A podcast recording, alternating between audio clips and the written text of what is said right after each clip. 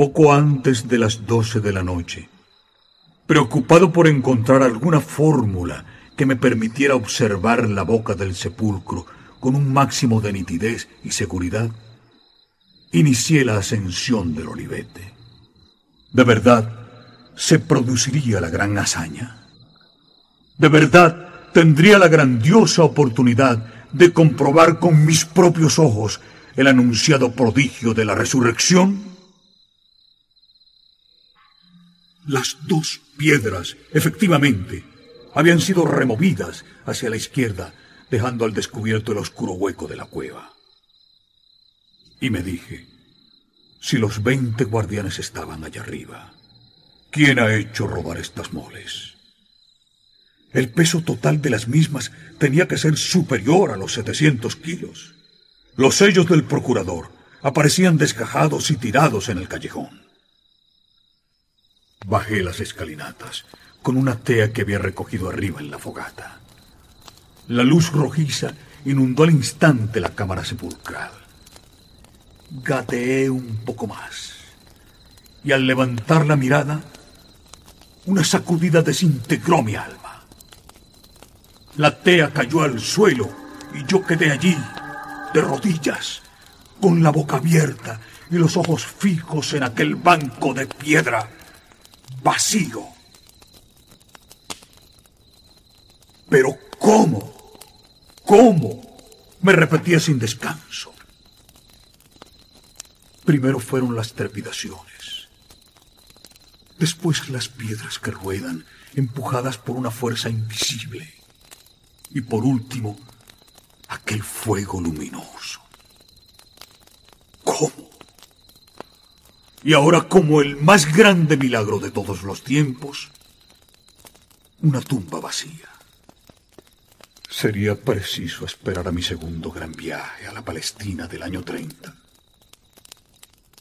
Finalmente advertí a mi compañero que me disponía a emprender el camino de retorno a la nave. A las 3.30 horas, después de besar el suelo rocoso de la cripta, abandoné el huerto de José de Arimatea. Los soldados de la fortaleza Antonia continuaban allí, desmayados, como mudos testigos de la más sensacional noticia. La resurrección del Hijo del Hombre a las 5.42 horas de aquel domingo de gloria, 9 de abril del año 30 de nuestra era. El módulo despegó con el sol y al elevarnos hacia el cielo, la gran parte de mi corazón quedó para siempre en aquel tiempo y en aquel hombre a quien llaman Jesús de Nazaret, de Nazaret, de Nazaret, de Nazaret, de Nazaret, de Nazaret, de Nazaret, de Nazaret, de Nazaret, de Nazaret, de Nazaret.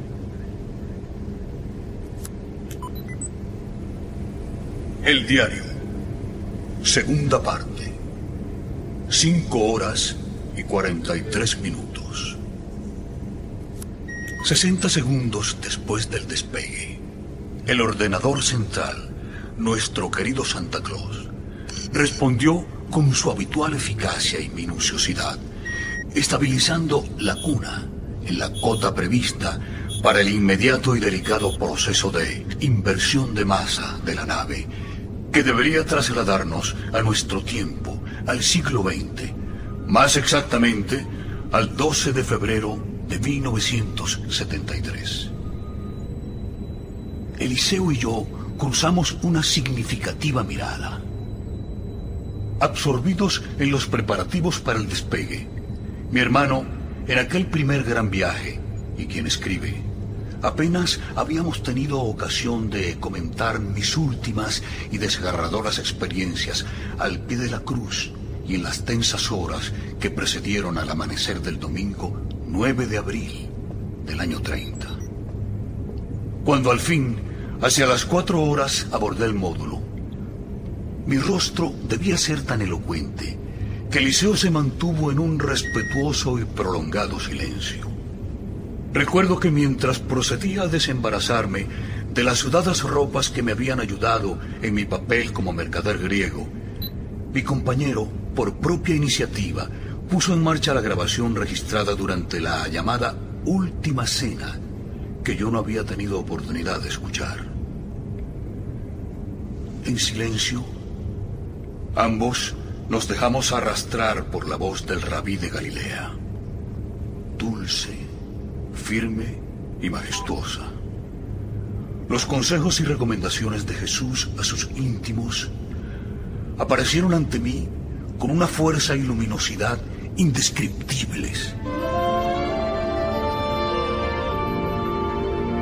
A partir de las 5 horas a 42 minutos del alba, enfundados en los reglamentarios trajes espaciales, nos entregamos en cuerpo y alma a una exhaustiva revisión de los equipos, prestando una especialísima atención a la fase crítica del despegue. Probablemente fue aquella excitación creciente la que me rescató en aquellos momentos de la profunda angustia que había anidado en mi corazón a raíz de los once agitados días que había vivido en aquel Israel del año 30. Una angustia que me marcaría para siempre.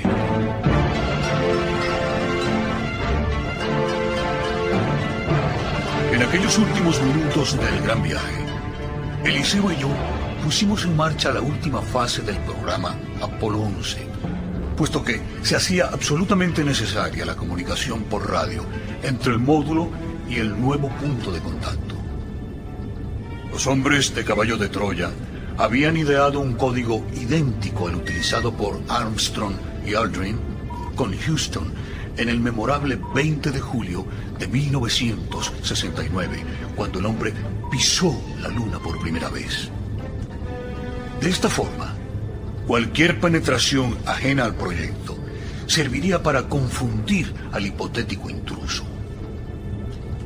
Una vez activada la banda integrada, Eliseo se hizo con el micro y sin poder disimular su emoción, preguntó, Aquí Águila.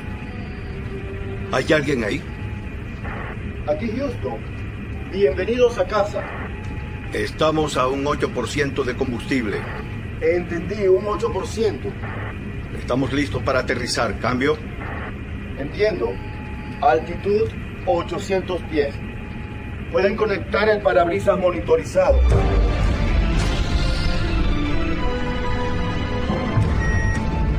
Santa Claus respondió a la orden, dibujando en el monitor un túnel sintético cuadrangular en cuyo centro se hallaba digitalizada la imagen de la nave. Águila dispuesta. Túnel en pantalla. Aquí Capcom. Ahora solo tienen que dejarse llevar por Mama Curtis. Cambio. Aquí Águila. Allá vamos. 750 pies. Oscilación nula y seguimos en descenso.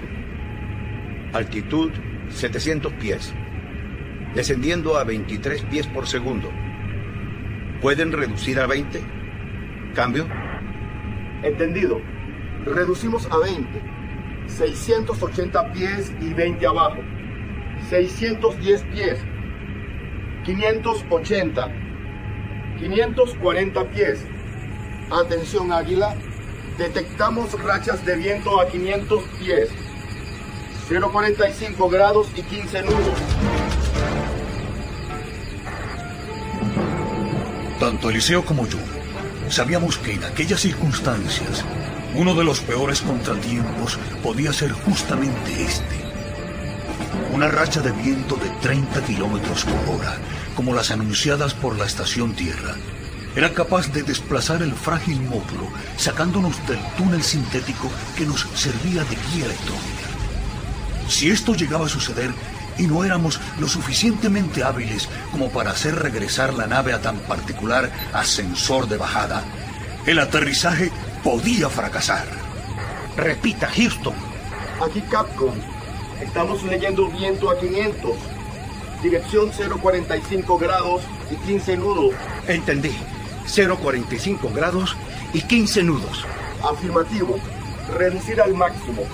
Reducir a 9 y se agarran fuerte hasta que haya pasado.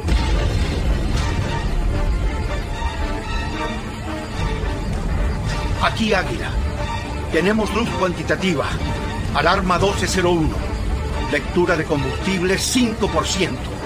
Vamos a activar la última reserva. ¿Cambio? Aquí Capcom. Adelante, Águila. Restablecida la conexión MLS, proceda a descender.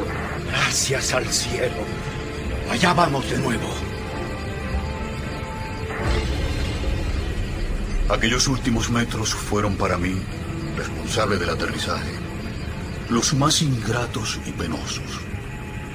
El viento rancheado, oscilando entre los 15 y 20 nudos, desplazaba la cuna una y otra vez contra las paredes del túnel electrónico, obligando al ordenador central y a mí mismo a una continua corrección de trayectoria. Cuando al fin Eliseo anunció los últimos 90 pies, mis manos y frente se hallaban bañadas en un profuso sudor.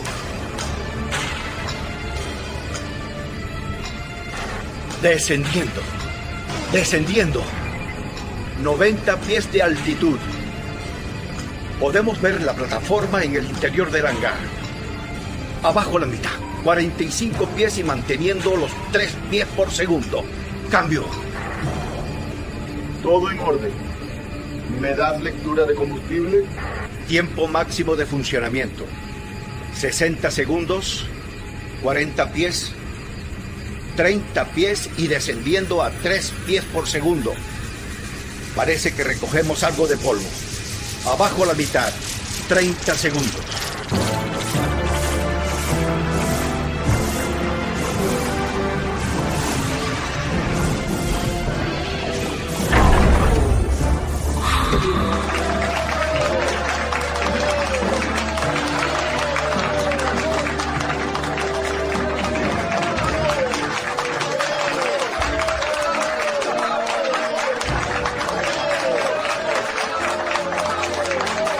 A las 7 horas y 17 minutos de aquel 12 de febrero de 1973, al abandonar el módulo, Eliseo y yo cerrábamos así el primer y más fascinante viaje practicado por ser humano alguno. Qué poco imaginábamos mi hermano y yo que en breve, mucho antes de lo que nadie hubiera supuesto, nos veríamos envueltos en una segunda y no menos increíble aventura.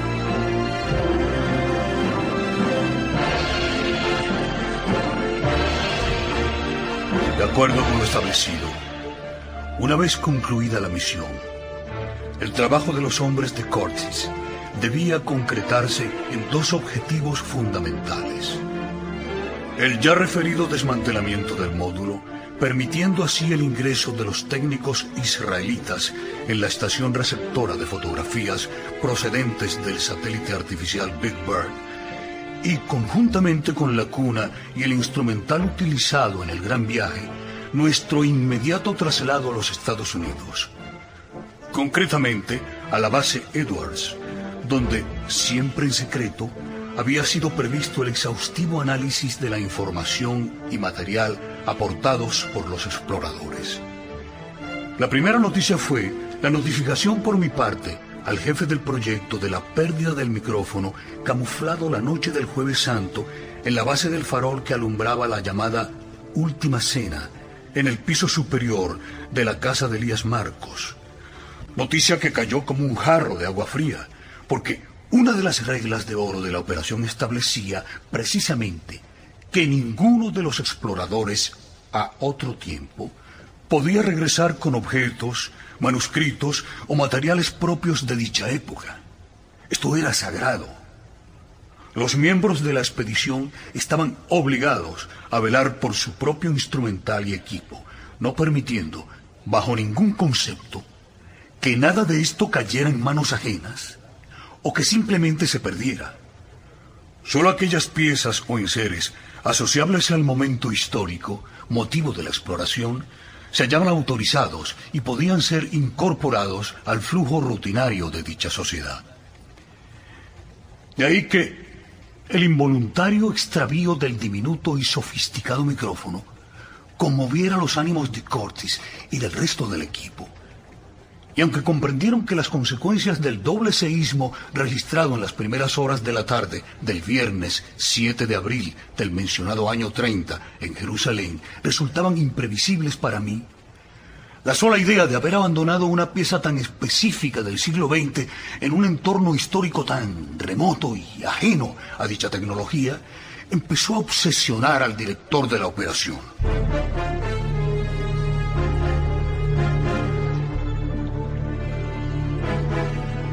En la reunión con varios de los directores del proyecto, estos se mostraron interesados en nuestro comentario sobre la naturaleza de los dos temblores de aquel 7 de abril en Jerusalén. Pero lógicamente, hasta que los sismogramas o registros permanentes instalados en la cuna fueran enviados a Estados Unidos y descifrados por personal cualificado, nuestras apreciaciones solo tenían el valor de simples hipótesis. Sin embargo, algo parecía claro en aquellos primeros momentos. El tercer estremecimiento del módulo, cuando los sismógrafos ya habían enmudecido, solo podía obedecer a la presencia de una onda expansiva. Eliseo, quien padeció los dramáticos 60 segundos, duración estimada de ambos seísmos, a bordo del módulo, se vio refrendado por la presencia en los sismogramas de las ondas P, características de las explosiones nucleares subterráneas. ¿Una explosión nuclear subterránea en pleno siglo I? Justamente en los críticos instantes en que se registraba el fallecimiento del Hijo del Hombre. ¿Cómo entender tal absurdo? A no ser que nos encontremos ante otro tipo de fenómeno. Los análisis deben ser practicados sin demora. Discúlpenme. El general, con el rostro ensombrecido, se alejó dejándome muchas interrogantes. ¿Qué había sucedido? ¿A qué obedecía aquel cambio en el semblante del general luego que uno de sus ayudantes irrumpió en el hangar entregándole un sobre cerrado en el cual se distinguía el emblema de nuestra embajada en Israel? ¿Por qué su mirada se había centrado en nosotros? En esa misma mañana, una vez interrumpida la reunión con el general, los directores del programa estimaron que nuestra presencia en la mezquita de la Ascensión no era necesaria y que, en buena lógica, una vez practicados los obligados y rutinarios exámenes médicos, podíamos disponer del resto del día a nuestro antojo. Fue entonces, al quedarme solo en mi habitación del Hotel Ramada Shalom, cuando la angustia acumulada en mi corazón empezó a aflorar, hundiéndome en un confuso océano de sensaciones, recuerdos y sentimientos. No podía engañarme a mí mismo. A pesar de mi escepticismo inicial y de todo mi entrenamiento, el contacto con Jesús de Nazaret y sobre todo su terrorífica muerte me habían marcado para siempre. Yo sabía que a partir de aquel encuentro con el maestro de Galilea, nada en mi vida sería ya igual. Mi condición humana, mis debilidades y mis múltiples errores no iban a cambiar. Sin embargo, mi forma de ver la vida y mis sentimientos más íntimos ya no fueron como antaño. ¿Qué me estaba sucediendo? ¿Por qué mi alma se sentía tan abatida? Porque la figura, las palabras y hasta los silencios de aquel hombre me asediaban. Yo era un explorador, un simple observador. ¿Por qué toda mi inteligencia y mi pragmatismo parecían flaquear? Durante horas, en el silencio de mi habitación, busqué soluciones. Traté de razonar conmigo mismo fue inútil. En el centro de mi existencia y para siempre se había instalado un nombre, Jesús de Nazaret. Al descubrirlo, lloré desesperadamente, lloré como nunca lo había hecho, con miedo, con, con alegría, con la rabia y la amargura del que sabe que jamás podrá volver a repetir una experiencia tan singular. Una vez más, me he equivocado.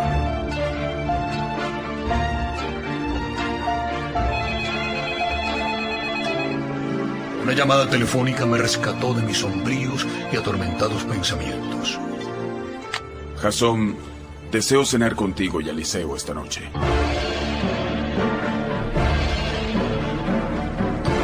Cuando Eliseo y yo llegamos al restaurante, el general Cortsis había degustado las delicias de la casa. Dijo querer compartir con nosotros unas horas de sosegada tertulia. Y fue así como poco a poco iríamos descubriendo que las intenciones del jefe eran otras. Así que, abiertamente, le pedí que hablara con claridad.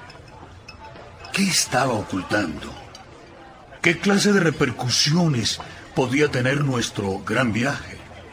Pero el general, echando marcha atrás, adoptó un tono falsamente jovial. La operación Caballo de Troya, según sus palabras, había sido un éxito y el propio doctor Kessinger, consejero para entonces del presidente Nixon, le había telefoneado esa misma mañana interesándose por el proyecto y felicitándole por los resultados. Aquel fue un nuevo error de nuestro buen amigo. Díganos, general, ¿qué está pasando?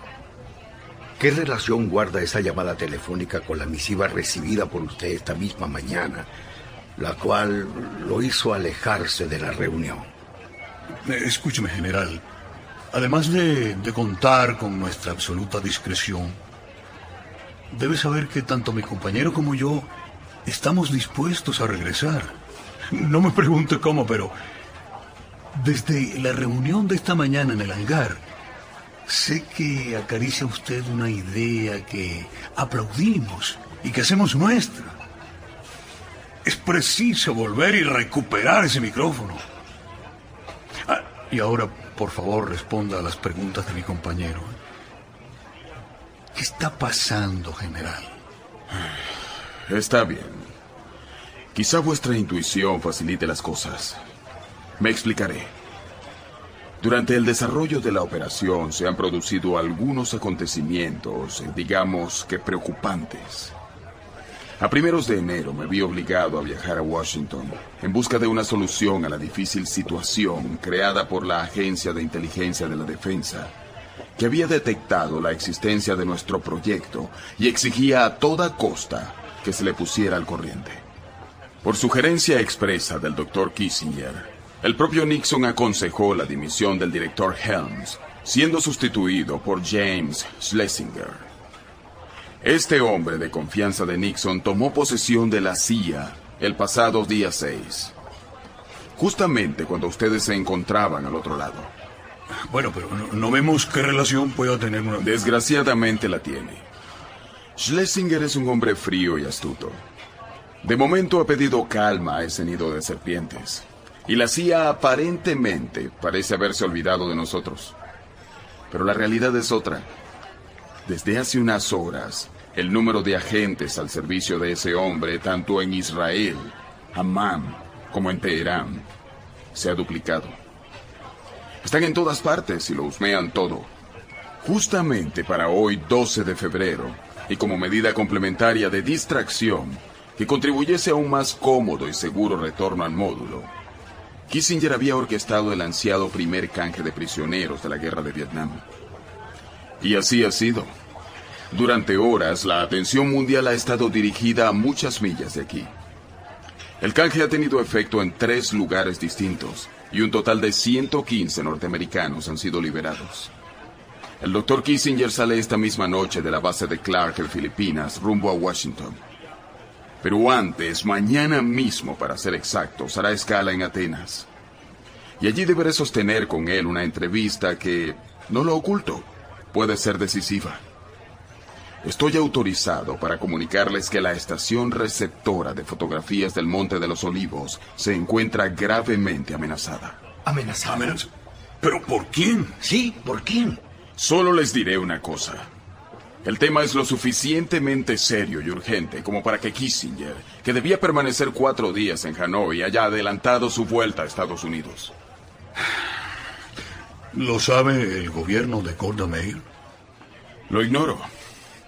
Esa será otra de las cuestiones a tratar en Atenas. Lejos de tranquilizarnos, las revelaciones del director del proyecto añadieron nuevas dudas a nuestros corazones.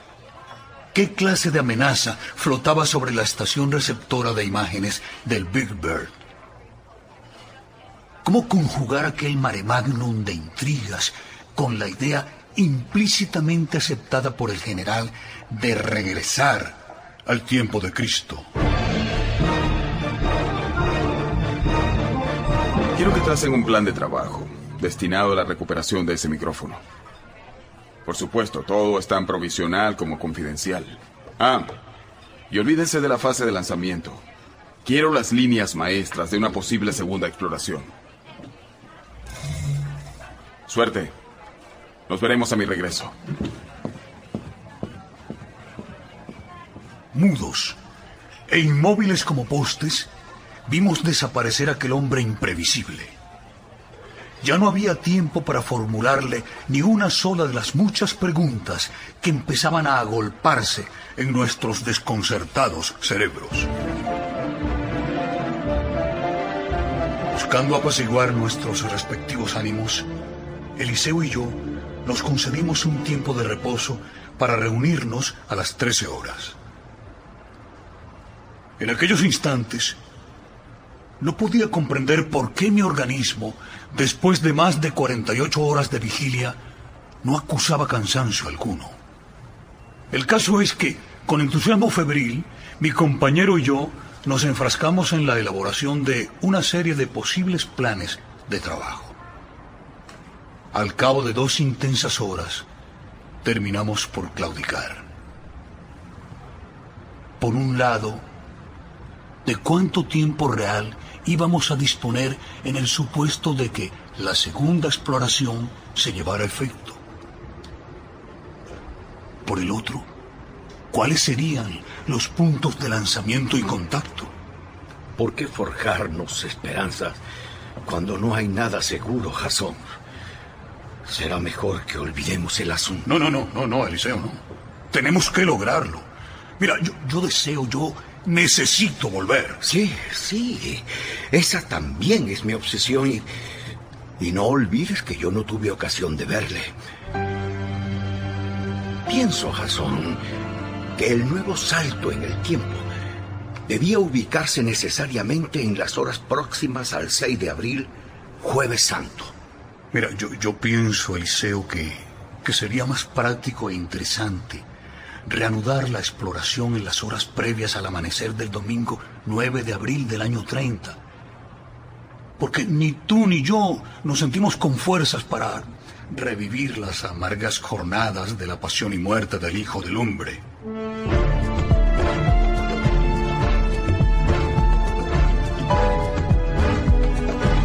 Y al fin llegó el 15 de febrero. Aquella mañana, a las 11 horas, un vehículo oficial de la Embajada de los Estados Unidos nos dejaba a 30 pasos de la capilla de la Ascensión. Nuestros ánimos recuperaron su tono habitual cuando al ascender los ocho peldaños de piedra que conducen a la antesala de la capilla, divisamos a Cortes junto a la pequeña puerta de acceso. El general, con voz cansada, nos rogó entrar con él en el hangar de la primera e interrumpida reunión. Bien, señores, imagino que estarán haciéndose algunas preguntas. Trataré de ir por orden. Tomen asiento, por favor. No importa cómo, pero el caso es que hasta la Agencia Central de Inteligencia y Seguridad de Israel, el Mossad, ha llegado una información alarmante. El movimiento palestino tiene conocimiento de la operación conjunta que hemos estado desplegando con el gobierno de Golda Meir. Me refiero a la instalación de la estación receptora de fotografías del satélite.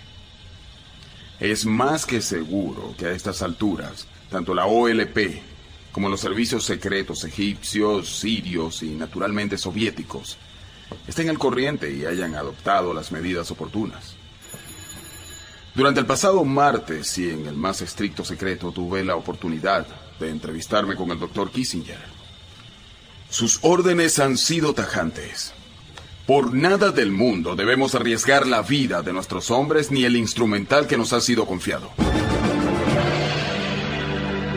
No hacía falta que diera más explicaciones. Al referirse a la palabra instrumental, todos sabíamos de qué estaba hablando realmente. La estación receptora de fotografías por orden expresa de Kissinger debe ser desmantelada de inmediato. Los directores del proyecto rompieron su mutismo lanzando sobre el general una atropellada oleada de preguntas. No, no, no. ¿Qué va a pasar? ¿Qué va a pasar con nosotros? ¿Qué pasará con la general?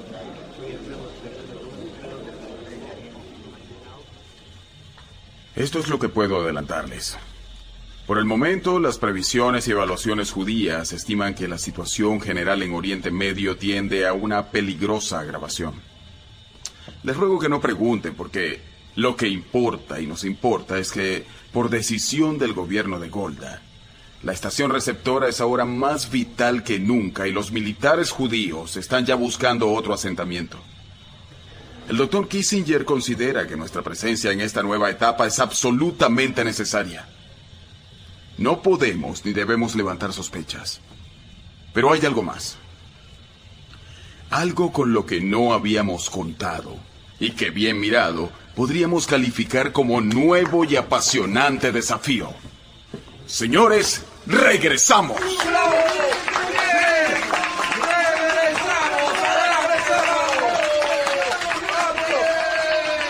Superados los primeros minutos del lógico entusiasmo, los fríos y racionales directores del programa despertaron a la cruda realidad planteando una interminable cadena de dudas. Cortés escuchó pacientemente. Por último, fijando su mirada en nosotros, formuló una escueta pregunta. ¿Ustedes tienen algo que decir? Hay una posibilidad... De eso hablaremos en su debido momento. Ahora urge el desmantelamiento del módulo y el embalaje completo de los equipos. Señores, manos a la obra.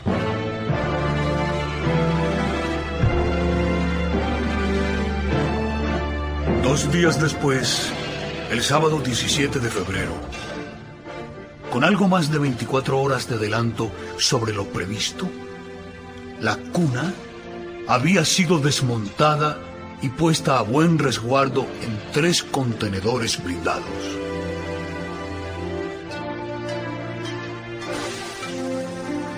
Por expreso deseo de Curtis, el reducido equipo que dirigía Caballo de Troya vivió aquellos días única y exclusivamente para la gran aventura.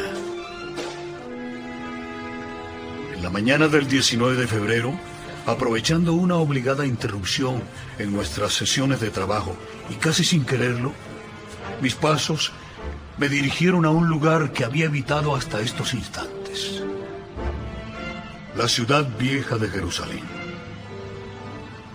Mientras Eliseo y los directores se ocupaban en la sede de la Embajada norteamericana de la tramitación para el envío por valija diplomática de los sismogramas obtenidos en la primera exploración y que debían ser estudiados con prioridad absoluta por el Centro Geológico de Colorado y la Administración Nacional de Océanos y de la Atmósfera, NOSA, yo me dejé arrastrar por una necesidad casi imperiosa.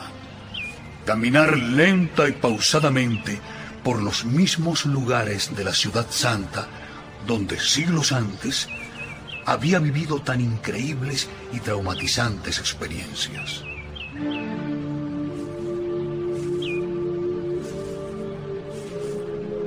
Al cruzar el arco de la puerta de Jaffa, En el extremo occidental de la ciudad vieja de Jerusalén, el frío de aquella mañana había empezado a mermar. Aunque yo había paseado en numerosas oportunidades antes del gran viaje por aquel mismo lugar de la ciudad santa, era diferente. ¿Hacia dónde me dirigía? A mi derecha, a corta distancia, se encontraba el muro de las lamentaciones, último y único vestigio del imponente templo construido por Herodes el Grande. Instintivamente tomé aquella dirección. Cientos de personas, en su mayoría turistas, deambulaban de aquí para allá curioseando aquella monumental construcción, lo que había quedado de ella y que yo viera en nuestro primer salto. Del antiguo templo solo quedaba un reducido paño de sillería de 12 escasos metros de altura y poco más de 70 de longitud. Numerosos rabinos y fieles judíos, entre los que destacaban niños y jovencitos, rezaban o leían rollos de la ley. La devoción y el respeto de aquellos israelitas, con sus mantos blancos y típicos sombreros negros con las filacterias sujetas a la frente, eran sobrecogedores. Levanté los ojos, recorriendo las once hileras de piedra que aún resistían el paso de los siglos, descubriendo cómo algunas cosas no habían cambiado en el venerable muro. Entre los huecos y ranuras de los imponentes bloques seguían floreciendo manojos de hierbas silvestres, cobijando a un buen número de palomas y pajarillos. Y entre el susurro de aquellas plegarias aparecieron en mi memoria las palabras que pronunciara Jesús de Nazaret en el atardecer del martes 4 de abril del año 30. ¿Habéis visto esas piedras y ese templo macizo? Pues en verdad, en verdad os digo que llegarán días muy próximos en los que no quedará piedra sobre piedra. Todas serán echadas abajo.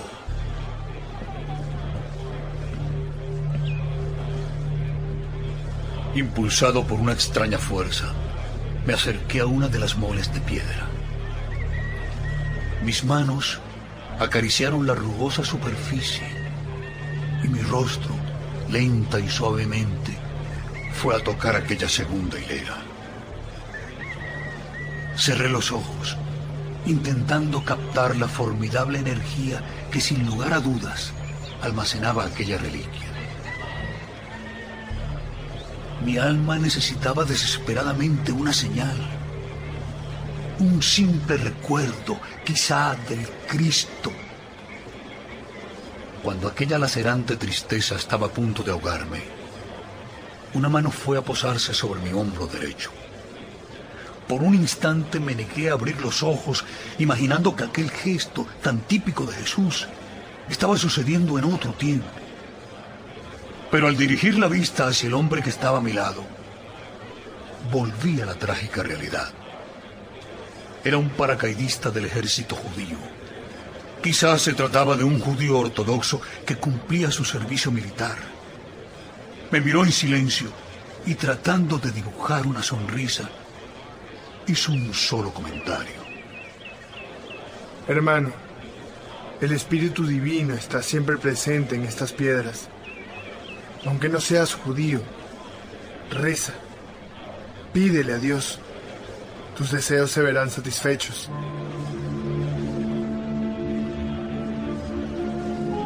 No sé ciertamente si correspondía a su sonrisa. El caso es que me sentí aliviado y siguiendo su consejo, recé en silencio y con toda la fuerza de mi mermado corazón. Al hacerlo, otras inolvidables palabras del maestro brotaron en mi cerebro. Ninguna súplica recibe respuesta, a no ser que proceda del Espíritu. En verdad, En verdad te digo que el hombre se equivoca cuando intenta canalizar su oración, sus peticiones hacia el beneficio material propio o ajeno.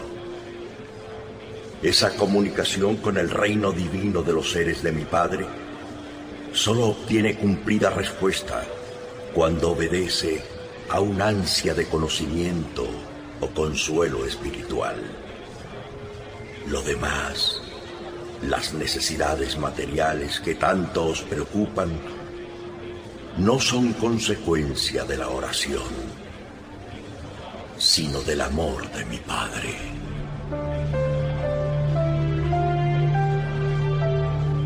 En esos momentos comprendí que buena parte de mi angustia nacía de un deseo egoísta.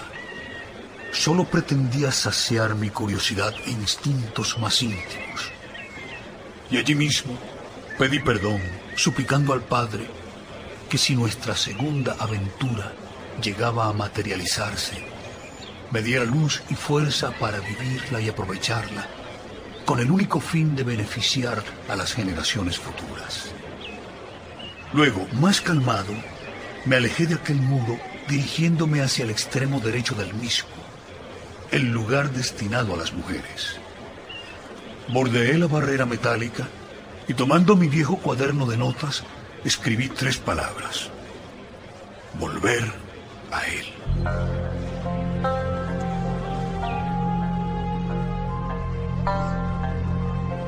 Frente a la mezquita lejana o de El Aqsa, mi espíritu volvió a estremecerse.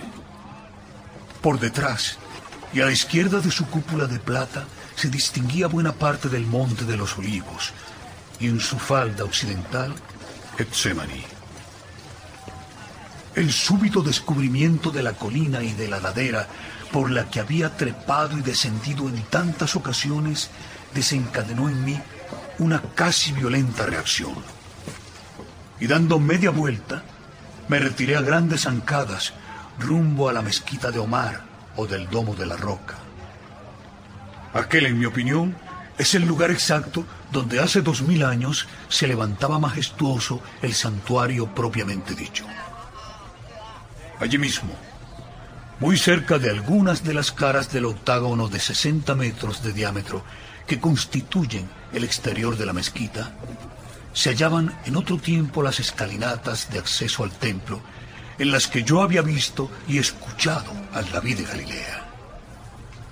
Allí, en aquella explanada, yo había asistido al insólito espectáculo de un Jesús firme y seguro, látigo en mano, abriendo los portalones del sector norte del llamado atrio de los gentiles y provocando la estampida de los animales destinados a los sacrificios sagrados.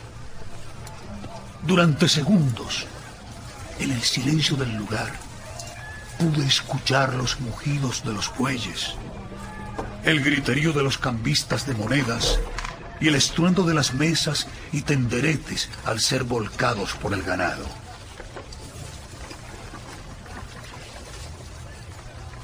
Qué lejos y qué cerca parecía todo.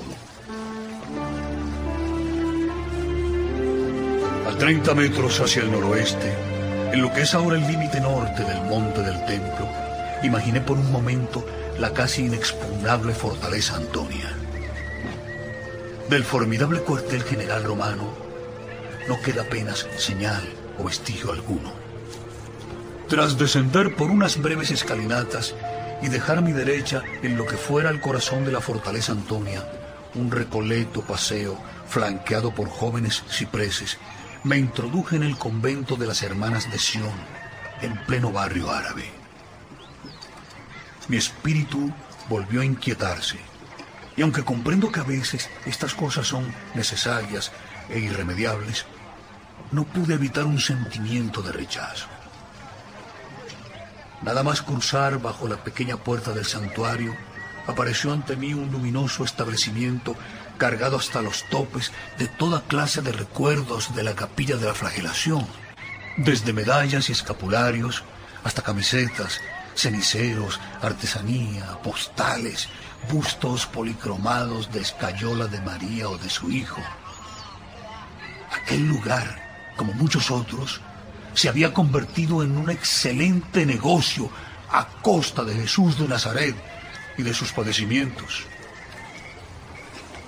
Y otras frases del Cristo, pronunciadas en la madrugada del lunes 3 de abril en la casa de Lázaro en Betania, acudieron a mi mente.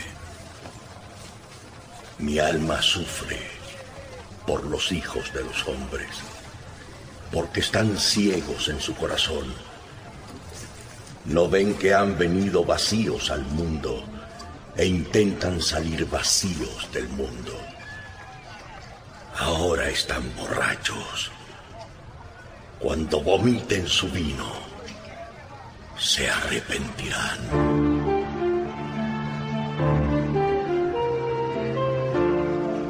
Quizá lo más doloroso de aquel cambalache es que, al igual que sucediera con Anás y los restantes sacerdotes propietarios del negocio de intermediarios en el atrio del templo, ahora, dos mil años después, los que se dicen sacerdotes o religiosos al servicio de Dios siguen consintiendo y participando en transacciones que nada tienen que ver con lo que Él deseaba y pretendía.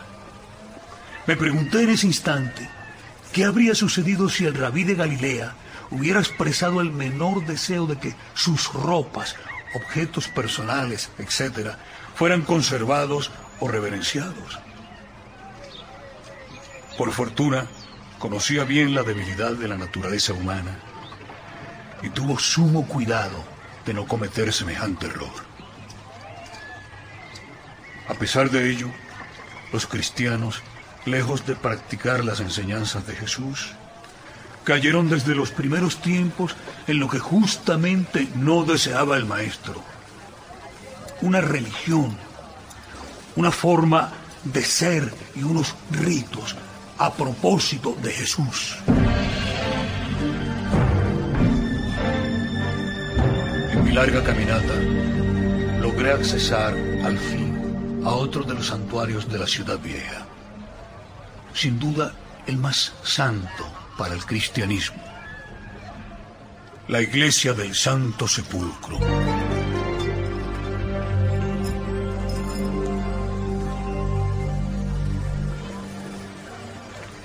No fue fácil desembarazarse de la gran chiquillería que asalta prácticamente al viandante extranjero o con aspecto de turista, metiéndole por los ojos toda clase de mercancía. Recuerdo con desolación cómo uno de los viernes, cuando me encontraba en pleno adiestramiento, acerté a pasar por la Vía Dolorosa, coincidiendo con una tradicional y semanal procesión que organizan los padres franciscanos. Aquel espectáculo me conmovió. Mientras los religiosos y fieles avanzaban por las calles lenta y pausadamente, por momentos de rodillas, o cargando cruces a uno y otro lado, los propietarios de los comercios seguían pregonando sus artículos, ajenos y sin el menor respeto hacia aquellos cristianos. Ahora me pregunto, si no debería haber omitido estas nada edificantes experiencias. Pero es preciso que sea fiel a mis propios sentimientos y absolutamente claro y sincero. La verdad es que tampoco tiene mayor trascendencia que la roca del Gólgota, casi oculta bajo la basílica del llamado Santo Sepulcro, estuviera o no unos metros más al norte o al sur de su actual y pretendida ubicación. Lo que sí importa es que este sí fue el paraje real y concreto donde se desarrollaron las dramáticas horas finales del Nazareno.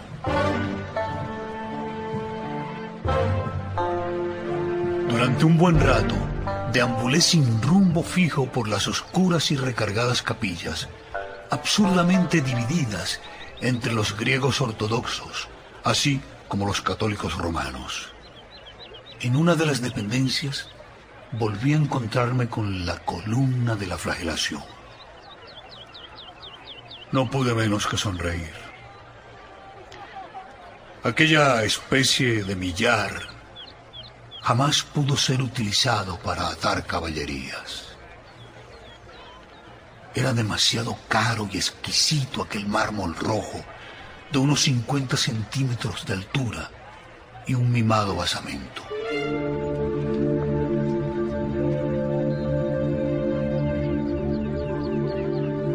De pronto me encontré con un grupo de turistas que hacía cola para visitar la no menos supuesta tumba del Galileo. Aquel era uno de los santuarios que me había negado a inspeccionar durante mi etapa de entrenamiento. Me uní al grupo de turistas lleno de una inevitable curiosidad.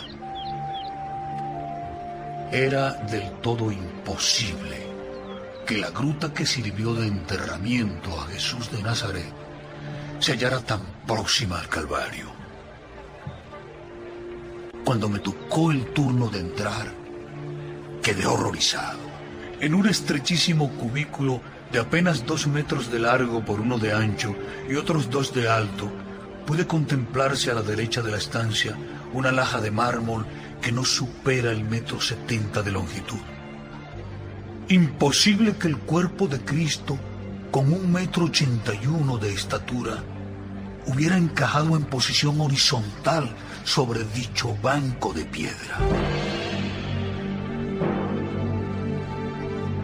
En aquel lugar comprendí por qué dicen los israelitas que la tumba de Jesús de Nazaret es una fuente de oro. ¿Qué negocio de esta índole reporta un beneficio medio y diario de 15 mil dólares? Fue quizá un momento de debilidad, pero ante semejante abuso no pude contenerme. No entregué un solo centavo y encarándome con el impasible Pope, le recriminé lo que consideraba un deshonesto alquiler de la tumba del Nazareno.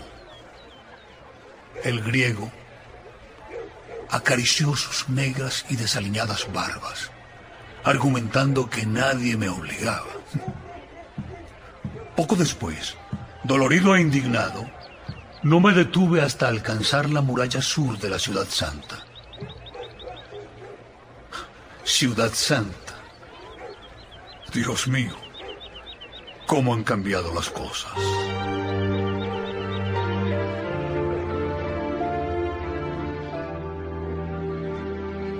Aquella noche del 19 de febrero fue especialmente tensa. Temíamos por la seguridad de la cuna. Intentamos, Eliseo y yo, la búsqueda del general Cortis, pero no conseguimos gran cosa. El general, de acuerdo con las informaciones, debía hallarse desde muy temprano del domingo 18 de febrero en plena batalla con el Estado Mayor, pujando y presionando para averiguar el nuevo asentamiento de la estación y el operativo que permitiera el transporte de los equipos. Hacia las once de la noche, al fin, sonó el teléfono de la habitación del liceo, donde nos hallábamos concentrados. Era el director del proyecto. Sus órdenes fueron breves y rotundas. Debemos ponernos en marcha. Se trata de la fase azul del programa. ¿No dijo nada más? Mañana en Lot fue su respuesta. Todo está dispuesto. El árabe estará ahí a las ocho horas. Suerte. Fue todo, nada más. Lo que debíamos ejecutar el día siguiente era vital, de cara a la exploración.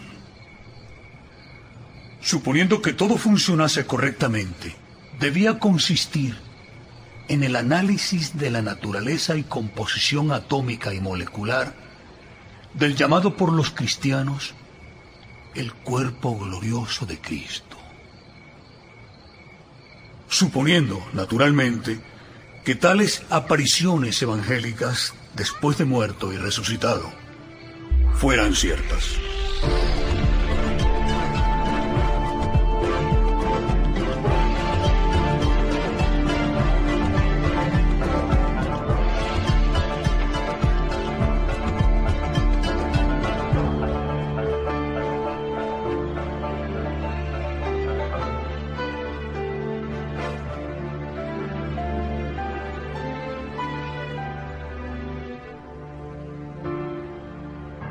Misión de regreso al año 30 de nuestra era dependía de la querida y muy familiar vara de Moisés, tan útil en las comprobaciones médicas durante la pasión y muerte de Jesús, la cual debería sufrir ciertas modificaciones. A la mañana siguiente, martes 20 de febrero, a las 8 horas, un potente automóvil, un Subaru placa amarilla, frenaba a la puerta del hotel. Eliseo y yo, de acuerdo a lo establecido, ocupamos la parte posterior. El automóvil arrancó sin perder un segundo.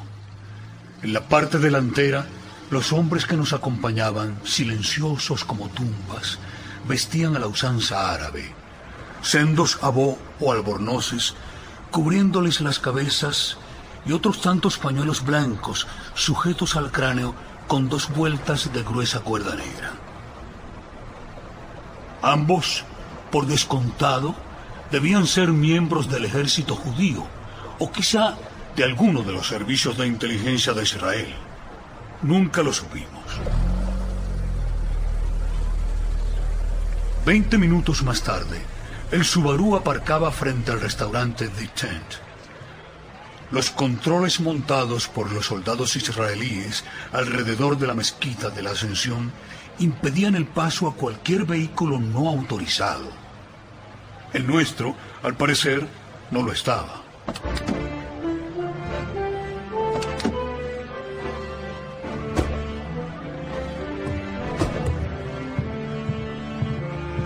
Nada más al descender del coche, uno de los árabes se dirigió al oficial responsable, mostrándole un documento en el que solo acerté a descifrar un par de palabras en inglés. El resto se hallaba escrito en caracteres orientales. Y de pronto empecé a intuir. Aquel organismo oficial, Santa Custodia, me dio una idea de lo que habían tramado las altas esferas.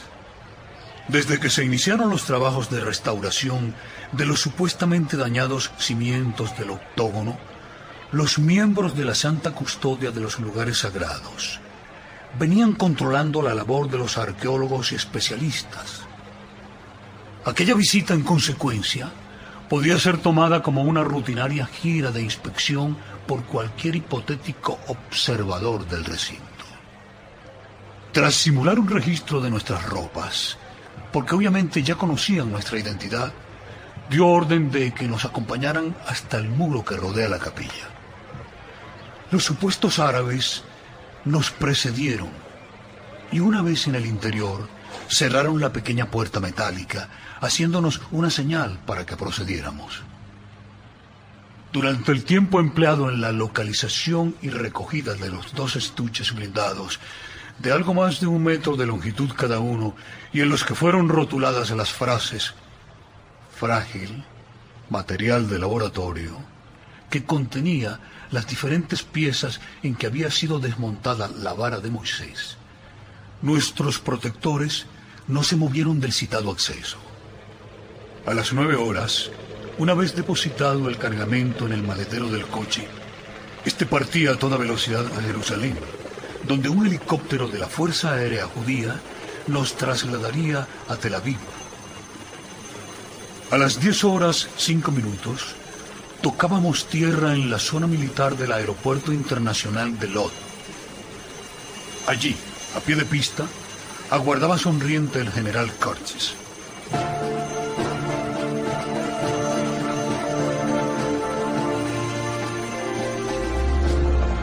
¿Cómo fue el desenlace de su visita a la mezquita de la Ascensión? Como ve, general, sin contratiempos.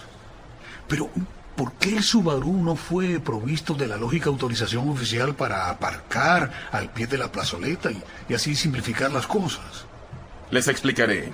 El porqué de esta comedia preparada por la inteligencia militar israelí buscaba un fin primordial. Despistar a los posibles informadores de la guerrilla palestina muy atentas, según el Mossad, a todos los movimientos dentro y fuera de la mezquita. Ellos nos habían advertido que no se harían responsables de la seguridad del instrumental si no se aceptaba su plan y sus métodos.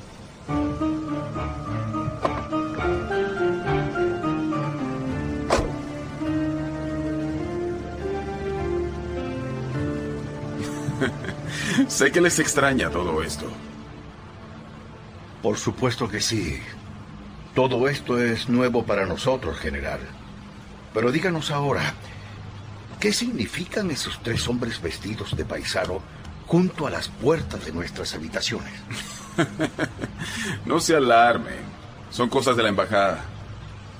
Abajo en el hall, lo digo para su conocimiento, hay más. Así que nos vemos en el comedor con el resto del equipo.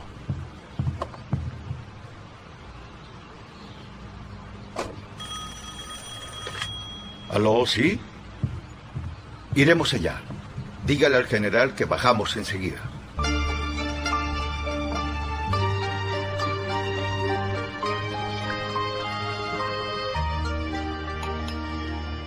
Supongo que todos ustedes están enterados de la detención de ese guerrillero... ¿Cómo es que se llama? Abu Daud. Eso es. El gobierno de Golda teme una represalia palestina. No les extrañe, por tanto, que se hayan tomado medidas especiales. Personalmente creo que este incidente puede beneficiarnos. Ese peligro latente ha obligado a los israelitas a acelerar el traslado de los equipos al nuevo asentamiento. Entonces, ¿ya sabes el lugar? Lo siento. Les pido un poco de paciencia. A las 7 horas del próximo jueves, día 22, quizá esté autorizado a revelarles el lugar. Traten de comprender, son órdenes del Estado Mayor israelí. Comprendemos, general, pero no logramos entender su posición.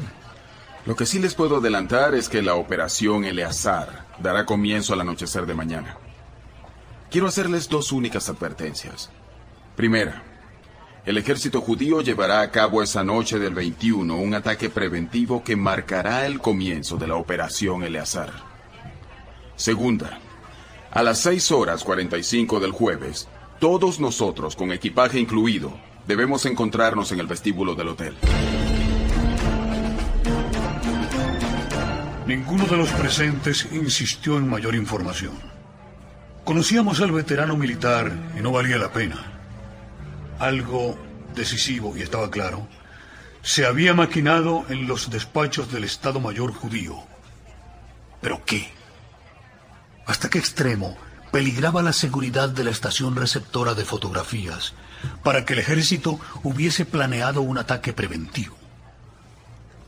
Todos conocíamos la dureza de esos golpes de mano israelíes y empezamos a sospechar que no tardaría en correr sangre. Aquella funesta idea, tan alejada de lo que yo había aprendido junto al maestro, no me abandonaría en las siguientes y tensas horas.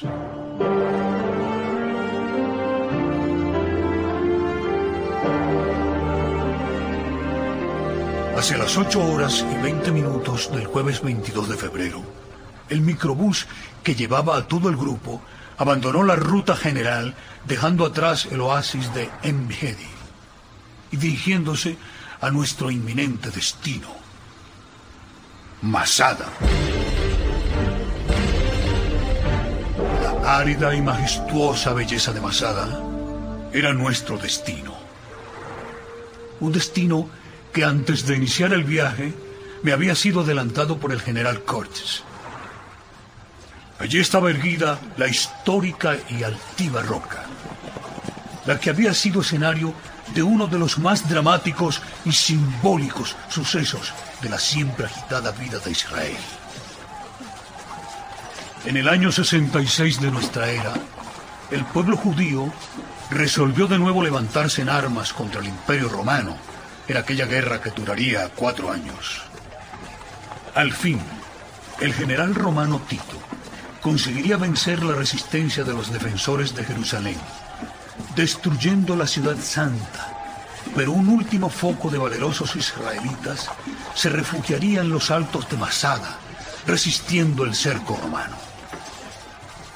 Aquella noche, previa a la definitiva conquista de Masada por la legión romana, los 960 celotes que integraban el núcleo de resistencia judía tomaron la decisión heroica. En un discurso memorable, relatado por el historiador Flavio Josefo, el jefe de los revolucionarios, Eleazar Benjamin, resolvió que una muerte con gloria era preferible a una vida con infamia y que la resolución más generosa era rechazar la idea de sobrevivir a la pérdida de su libertad. Josefo escribió al respecto. Antes de ser esclavos del vencedor, 960 hombres, mujeres, ancianos y niños se quitaron la vida allí mismo, con sus propias manos. Cuando los romanos llegaron a la cima a la mañana siguiente, no encontraron más que silencio.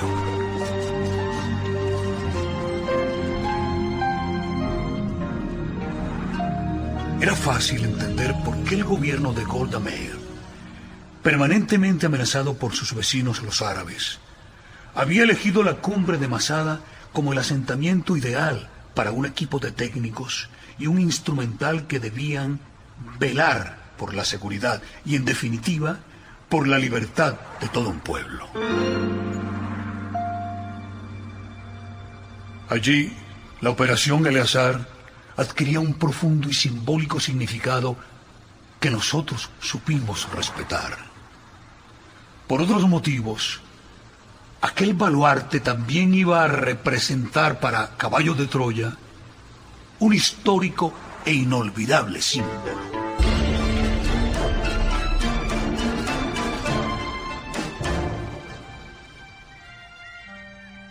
Al alba del lunes 5 de marzo, Luego de varias semanas de construcción, ensamblaje y acoplamiento, Curtis anunció que estábamos listos para iniciar la fase secreta del montaje de la estación.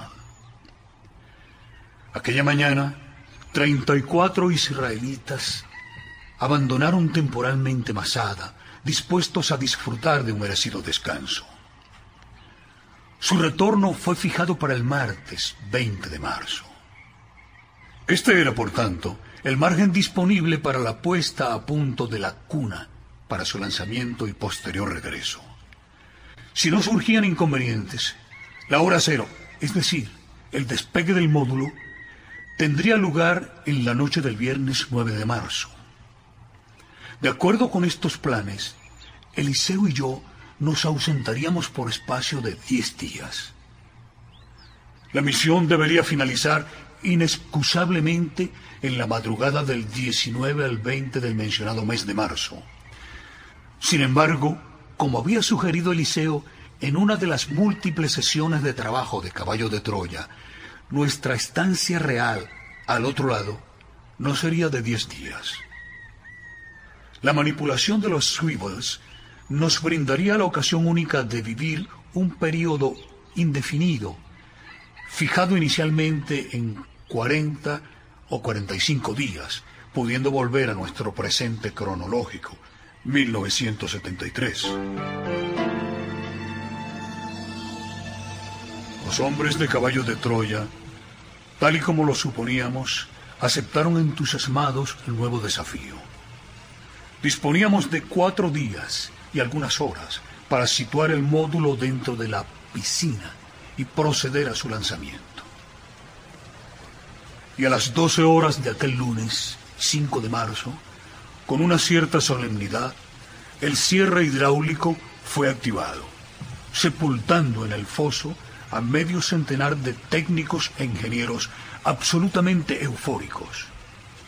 En contra del deseo general, Curtis estableció un riguroso sistema de turnos de trabajo no convenía despertar sospechas entre los israelíes.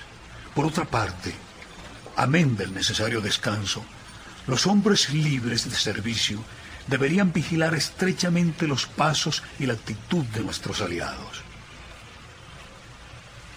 Como medida precautoria, la cubierta del foso sería retirada en los minutos previos al despegue de la cuna.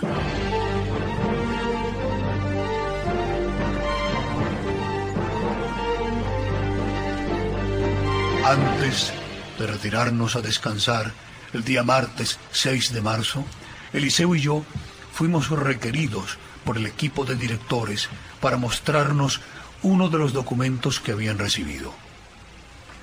Procedía del Centro Geológico de Colorado y era la respuesta de los expertos en terremotos a los sismogramas obtenidos en el Monte de los Olivos en la imborrable jornada del 7 de abril del año 30. Tal y como presumía Caballo de Troya, los análisis apuntaban hacia una estimable explosión subterránea. Gracias a un concienzudo análisis de los tiempos de llegada de las mencionadas ondas P y de otros parámetros más complejos, Caballo de Troya tenía la certeza de que la misteriosa explosión había ocurrido a varios cientos de millas al este-sureste de Jerusalén, quizá en alguno de los domos o cúpulas salinos o en el interior de una cavidad natural, en los depósitos estratificados de sal de los desiertos de Nafut o de Dana. Esta verificación vino a confirmar nuestra primitiva idea. El terremoto descrito por el evangelista en los instantes que precedieron a la muerte del Hijo del Hombre no fue casual, ni pudo tener un origen natural, máxime en una zona como Israel, de bajo índice sísmico. Aquel, tal y como habíamos planeado, era un motivo más para volver. Curtis, los directores y nosotros mismos estábamos de acuerdo en algo. Una prospección en el área de la detonación podía arrojar mucha luz sobre tan increíble suceso.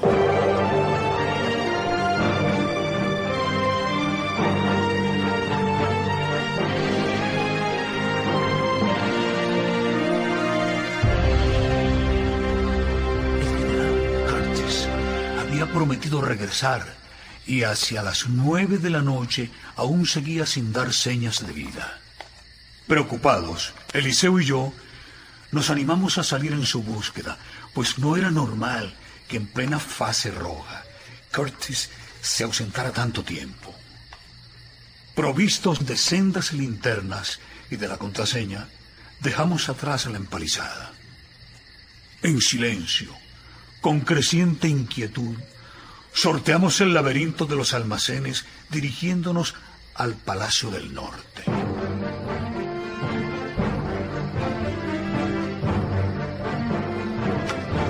Allá está, junto a la balaustrada.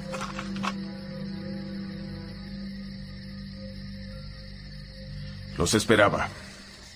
Tengo malas noticias. Lean. Esta información absolutamente confidencial procede de Edwards. Si lo que estoy leyendo es cierto, quizá hayamos cometido un error. Jason, será mejor que como médico lo leas y opines. Este informe no parece definitivo. Al parecer los muchachos de Mojave han descubierto algo anormal en las ratas del laboratorio, algo que aparentemente guarda estrecha relación con las experiencias de inversión de masas de los Weevils. Algo que también puede afectar nuestros cerebros. Las ratas, según lo que dice aquí, están sucumbiendo vertiginosamente a raíz de haber sido sometidas a sucesivos procesos de inversión de masa. Es decir, lo que en un envejecimiento natural habría necesitado meses o años, en dichas circunstancias, ha mutado en cuestión de días. No, no sé si me explico con suficiente claridad, pero... Pero... Pero ¿por, ¿por qué? Ah? ¿Por qué? Esto no está claro aquí. Parece ser que durante la fase infinitesimal de tiempo de la inversión de los Fables, algo afecta a las neuronas, sobreexcitándolas y estresándolas con el consiguiente galopante consumo de oxígeno. Y eso, como quizás sepas, es un arma de doble filo. Los radicales libres, para que me comprendan, no es envejecimiento humano lo dicen las teorías formuladas por hombres como Herman de la Universidad de Nebraska, padre de la teoría de los radicales libres, así como Warburg, premio Nobel, que señaló al oxígeno como el gran responsable de la diferenciación celular. Aunque hay toda una gama de factores ambientales y de dieta que contribuyen igualmente a la acción oxidante de los ROH, o sea, radicales libres, el estrés es posiblemente uno de los verdugos. Ustedes no se han fijado cómo envejecen los estadistas o los ejecutivos.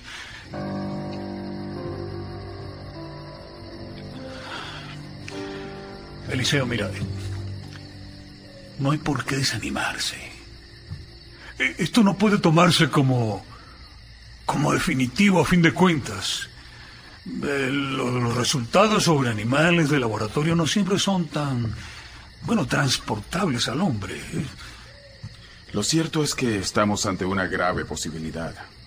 Y para confirmarla o no, solo hay un medio. Si el proceso de inversión de masa ha afectado también sus cerebros, quizás estemos a tiempo de evitar una catástrofe. Dime, Cortis, ¿por qué no fuimos advertidos antes del primer salto? ¿Es que el fallo no fue detectado en experiencias preliminares? ¿Insinúas que, de haberlo sabido de antemano, Caballo de Troya los hubiera lanzado a esta aventura? No, no, no, no. Supongo que no.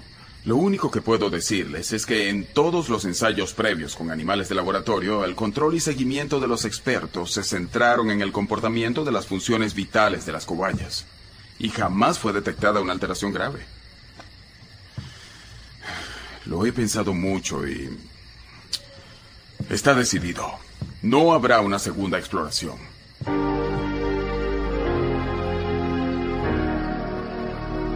Un momento, general. Creo que se equivoca.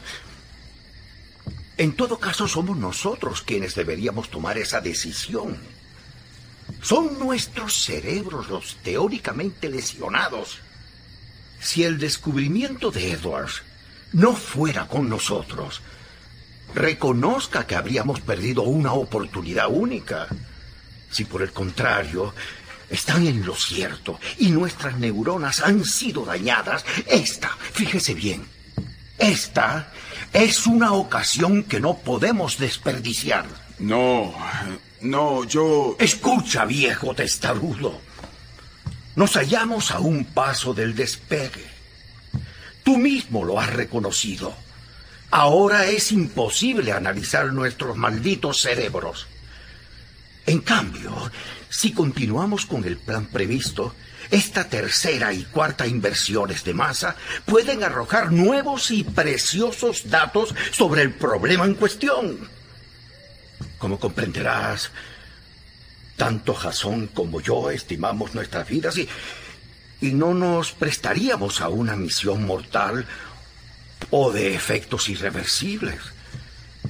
Entiendo que los médicos especialistas podrían quizá atajar o remediar más eficientemente la hipotética alteración neuronal si contaran con una repetitiva serie de comprobaciones. Estoy de acuerdo con Eliseo. Si de verdad estimas nuestras vidas, permítenos seguir adelante. Eso sí, exigimos un minucioso control en el momento de inversión de los Swivels. Como habrás observado, las condiciones físicas y mentales de tus astronautas son inmejorables. Es más dudoso que nuestras neuronas estén lastimadas. ¿Y bien, Cortes? No sé. No sé. Tengo que pensarlo. Me marcho. Dios os bendiga.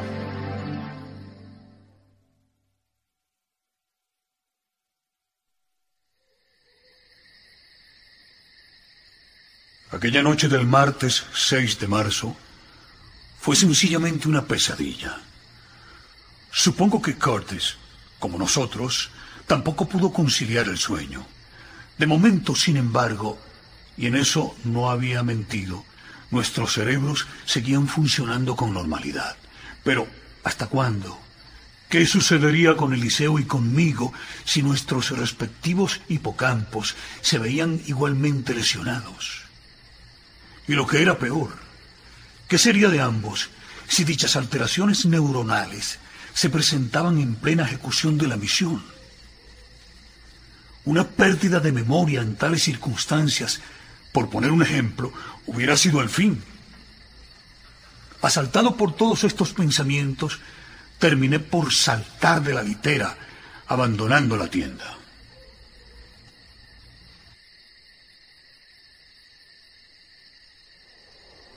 Comencé a caminar sin rumbo fijo, buscando un lugar solitario. Me dirigí entonces al sector este de la empalizada. Cuando estaba a escasos metros de los sacos de tierra, la inesperada presencia de un oscuro bulto me sobresaltó. Al verme, el individuo se puso de pie, avanzando hacia mí. La oscuridad era tal que sólo cuando lo vi a un metro de distancia distinguí la fornida silueta de Eliseo. Tampoco él podía conciliar el sueño, pero sus razones eran otras. Sentado sobre los sacos, sin que fuera necesario presionarle, me abrió su corazón, confesándome por qué había adoptado aquella valiente e insólita postura frente al general Curtis. Quiero regresar, Jason. Deseo. Necesito ver a Jesús de Nazaret cara a cara.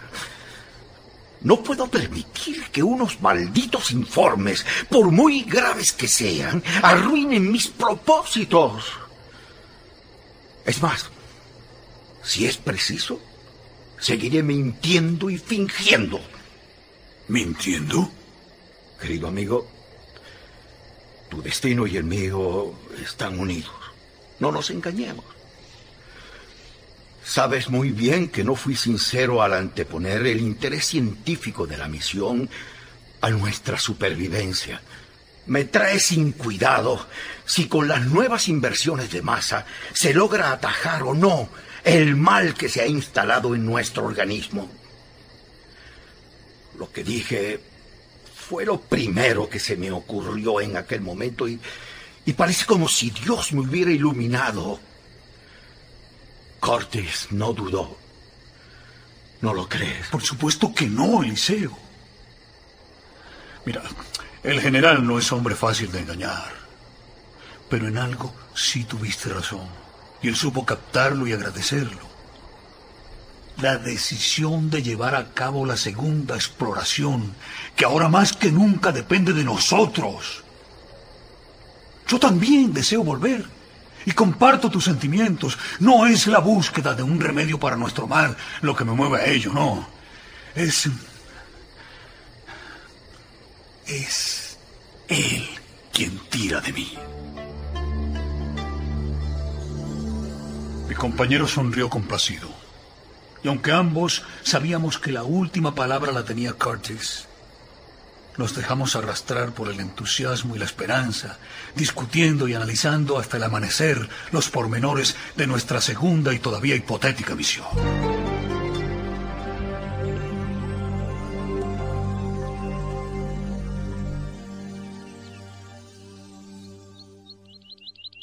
Aquella mañana del miércoles 7 de marzo, el general llegó muy alegre.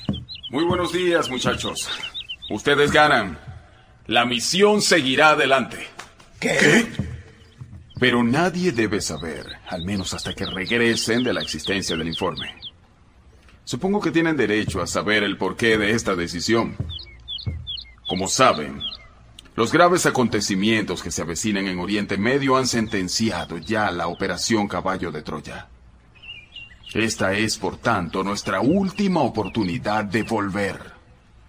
Y puesto que ustedes, mis queridos exploradores, libres y voluntariamente, habéis antepuesto el interés histórico y científico de la misión a vuestra propia seguridad y supervivencia, no seré yo quien se oponga. Entiendo que hay momentos en la vida de todo ser humano en los que un ideal puede y debe estar por encima, incluso de los intereses individuales o personales. Ninguno de nosotros ahora es demasiado consciente de la trascendencia de lo que llevamos entre manos. será la historia quien en su día juzgue a caballo de Troya. Que Dios os bendiga.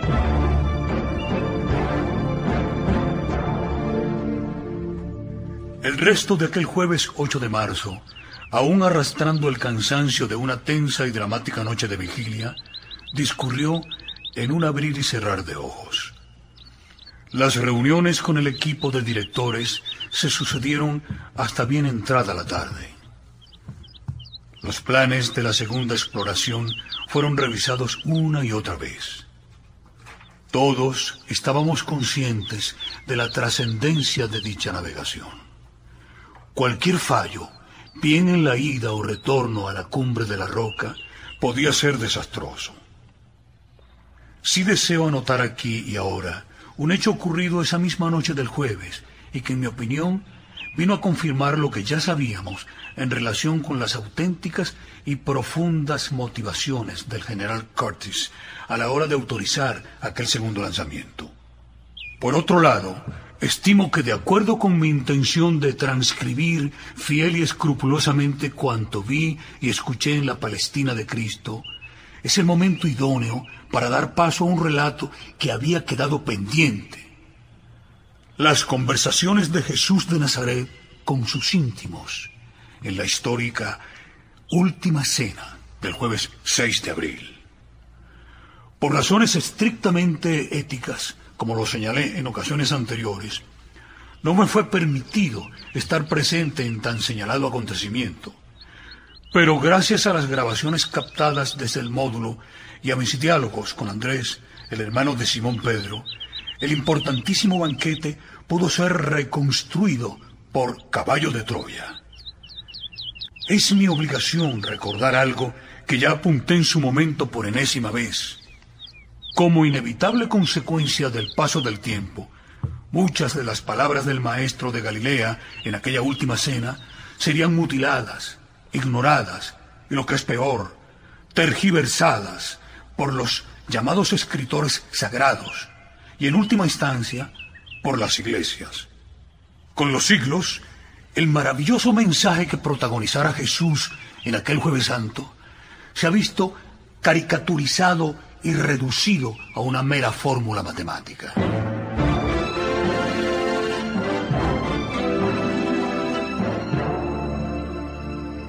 Fue a eso de las 10 de la noche del jueves 8 de marzo cuando se presentó en la tienda uno de los vigilantes israelíes. Curtis me reclamaba.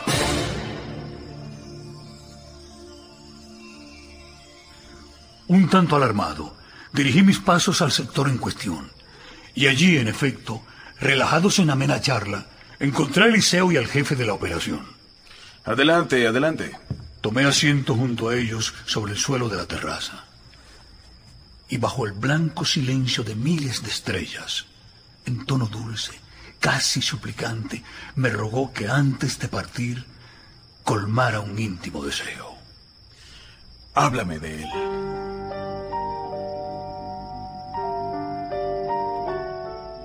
Ciertamente, los azarosos acontecimientos que nos habían envuelto desde que posáramos el módulo en el hangar de la mezquita de la Ascensión, sus viajes y traslado a Masada, no nos habían permitido un sereno y reposado cambio de impresiones sobre el increíble personaje motivo de nuestro primer salto.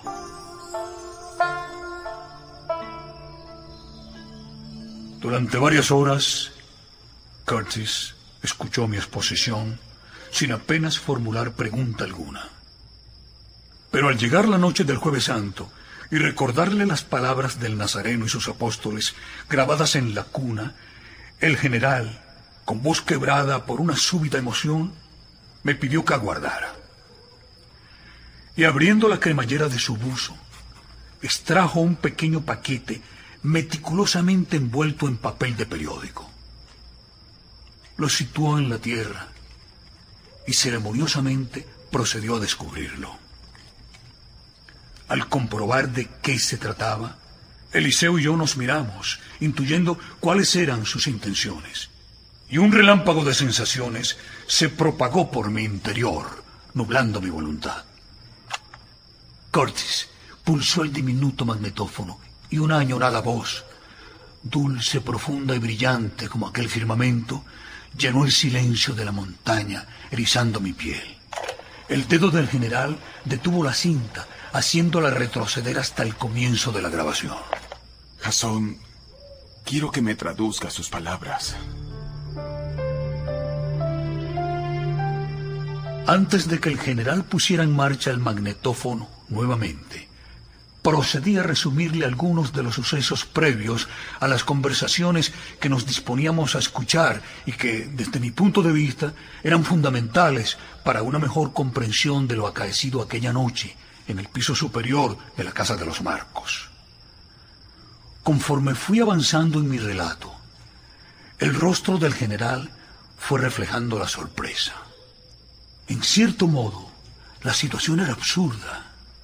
El máximo responsable de Caballo de Troya, aunque reconozco que había sobradas razones para ello, no conocía aún muchos de los pormenores de nuestra misión ni de las circunstancias que rodearon los once últimos días de la vida de Cristo.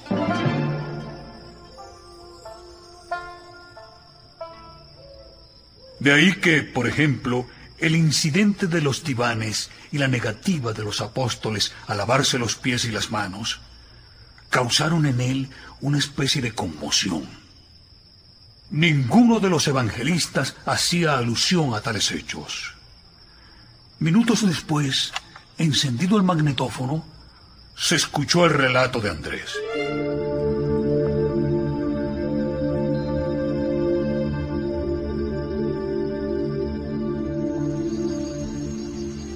Cuando entramos en el cenáculo, todos los discípulos nos dimos cuenta de la presencia de las jofainas y del agua para el lavado.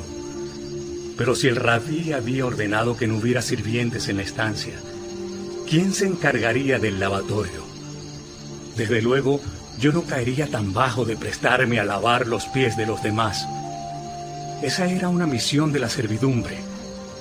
La atmósfera empezó a cargarse peligrosamente y el maestro no terminaba de subir. Cada cual se dedicó a inspeccionar los divanes. Saltaba a la vista que el puesto de honor correspondía al diván más alto. ¿Quién ocuparía los lugares próximos a Jesús? Judas se fue hacia el asiento colocado a la izquierda del que había sido reservado para el rabí, manifestando su intención de acomodarse en él como invitado preferido. Esa actitud por parte del Iscariote nos sublevó a todos, produciéndose una desagradable discusión. Pero, pero, pero que se han creído. ¿Cómo es que?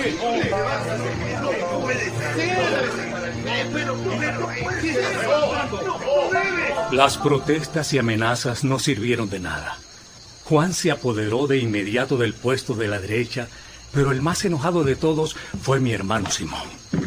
Se sentía herido y defraudado.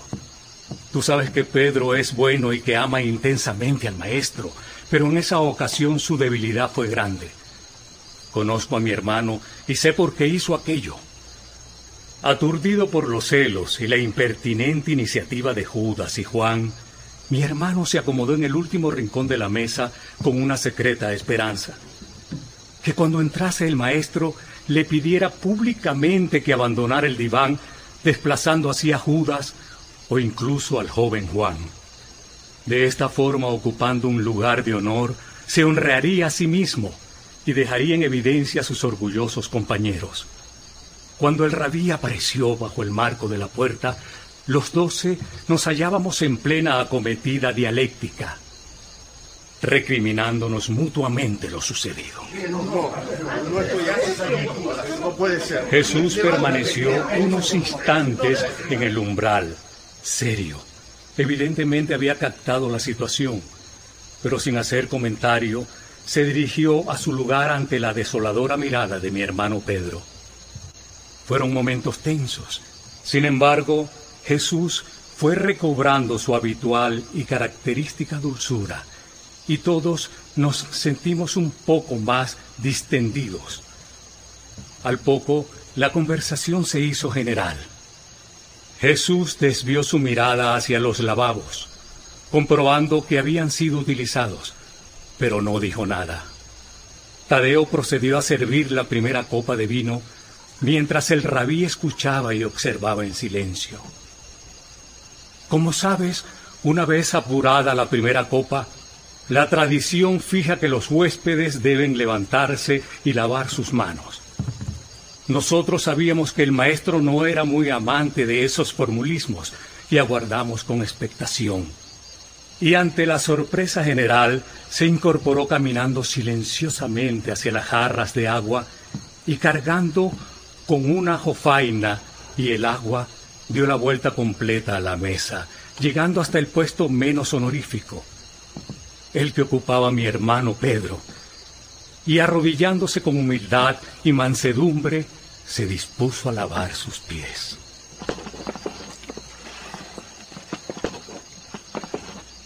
Al verle los doce, nos levantamos como un solo hombre, y del estupor pasamos a la vergüenza. Había cargado con el trabajo de un criado cualquiera, recriminándonos así nuestra mutua falta de consideración y caridad. Judas y Juan bajaron sus ojos, aparentemente más doloridos que el resto. ¿También Judas? Sí, Jasón. ¿Tú sabes algo? ¿Qué sucede con Judas? Yo... Es que también yo dudo de la lealtad del Iscariote. ¿Qué pasó después, Andrés? Cuando mi hermano vio a Jesús arrodillado ante él, su corazón se encendió de nuevo y protestó enérgicamente. Como te he dicho, mi hermano ama al Maestro por encima de todo y de todos. Supongo que al verle así, como un insignificante sirviente y dispuesto a hacer lo que él ni nosotros habíamos aceptado, comprendió su error y quiso disuadirle. Pero la decisión del rabí era irrevocable y Pedro se dejó hacer. Uno a uno fue lavando nuestros pies. Después de las palabras de Pedro, ninguno se atrevió a protestar. Y en un silencio dramático, el maestro fue rodeando la mesa hasta llegar al último de los comensales. Después se vistió con la túnica y retornó a su puesto. Dime una cosa. ¿Juan y Judas seguían a derecha e izquierda del maestro respectivamente? Sí. Nadie se movió de sus asientos, a excepción de Judas, que salió de la estancia poco antes de que fuera servida la tercera copa, la de las bendiciones.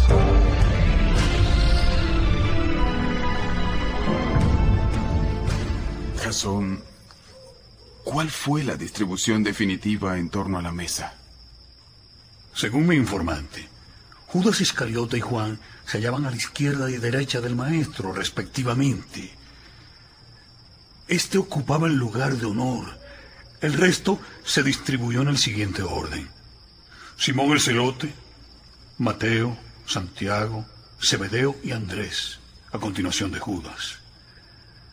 A la derecha de Juan, los gemelos Alfeo, Felipe, Bartolomé, Tomás y Simón Pedro al otro extremo.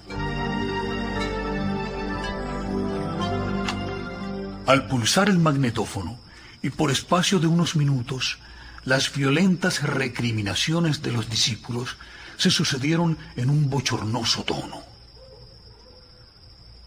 Probablemente más tarde, cuando algunos de aquellos apóstoles y seguidores del Nazareno se decidieron a poner por escrito la vida y el mensaje del Hijo del Hombre, tuvieron sumo cuidado en no olvidar un incidente que, aunque humano, dejaba en entredicho la dignidad del recién nacido colegio apostólico. Pero volvamos al magnetófono.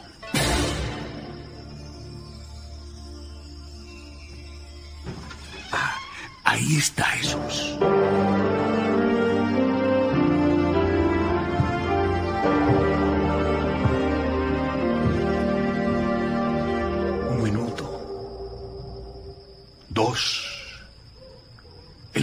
Era general, apenas roto por algún que otro carraspeo.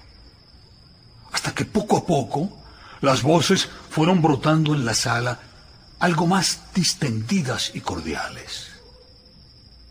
Según Andrés, mi informante, Jesús de Nazaret seguía mudo, observando con toda probabilidad a sus amigos. Y al fin, como si nada hubiera ocurrido, su voz se propagó dulce y conciliadora, llenándonos de una indescriptible emoción. He deseado grandemente comer esta cena de Pascua con vosotros. Quería hacerlo una vez más antes de sufrir. Mi hora ha llegado. Y en lo que concierne a mañana, todos estamos en las manos del Padre, cuya voluntad he venido a cumplir. No volveré a comer con vosotros hasta que os sentéis conmigo en el reino que mi Padre me entregará cuando haya terminado aquello para lo que me ha enviado a este mundo.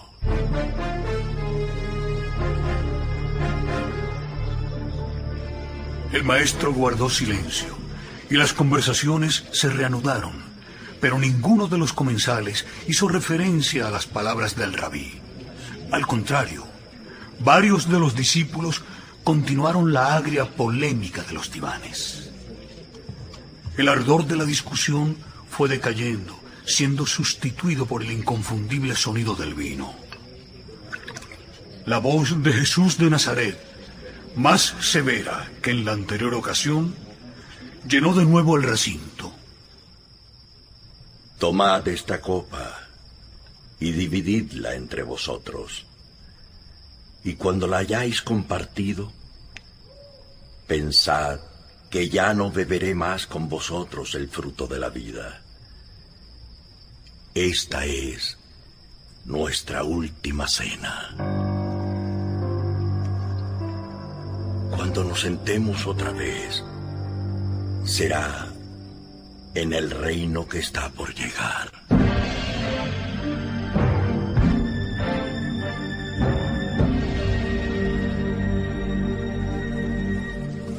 ¿Y esos ruidos?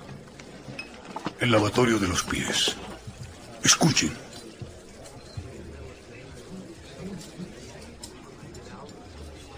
Maestro, ¿realmente vas a lavar mis pies? Puede que no comprendáis lo que me dispongo a hacer. De ahora en adelante, conoceréis el sentido de estas cosas.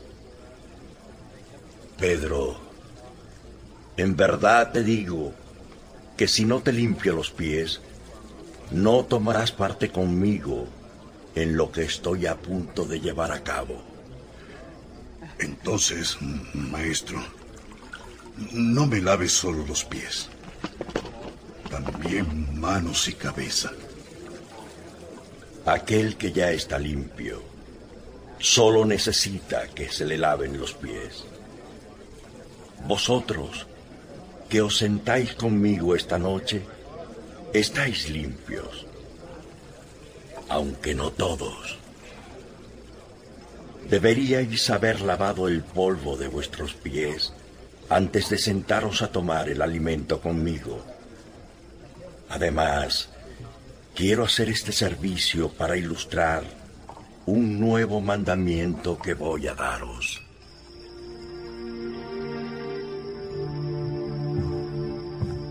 ¿Comprendéis lo que he hecho? Me llamáis rabí y decís bien, pues lo soy. Entonces si el Maestro ha lavado vuestros pies, ¿por qué os negabais a lavaros los unos a los otros?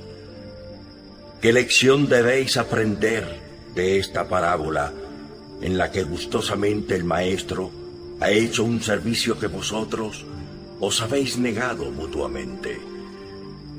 En verdad os digo que un sirviente no es más grande que su amo, ni tampoco es más grande el enviado que aquel que le envía. Habéis visto cuál ha sido la forma de mi servicio en vida. Bendito sea quien tenga la valentía de hacer otro tanto. ¿Por qué sois tan lentos en aprender que el secreto de la grandeza en el reino del Espíritu nada tiene que ver con los métodos del mundo de lo material. Cuando llegué a esta habitación, no solo rehusabais lavaros los pies unos a otros, sino que además discutíais sobre quiénes deben ocupar los lugares de honor a mi mesa. Esos honores los buscan los fariseos y los niños. Pero no será así entre los embajadores del reino celestial. ¿Es que no sabéis que no puede haber lugar de preferencia en mi mesa? ¿No comprendéis que os amo a cada uno de vosotros como al resto? ¿No ignoráis que los reyes de los gentiles tienen poder y señorío sobre sus súbditos y que incluso son llamados benefactores. En el reino de los cielos no será así. Si alguno de vosotros quiere tener la preferencia, que sepa renunciar al privilegio de la edad. Y si otro desea ser jefe, que se vuelva sirviente.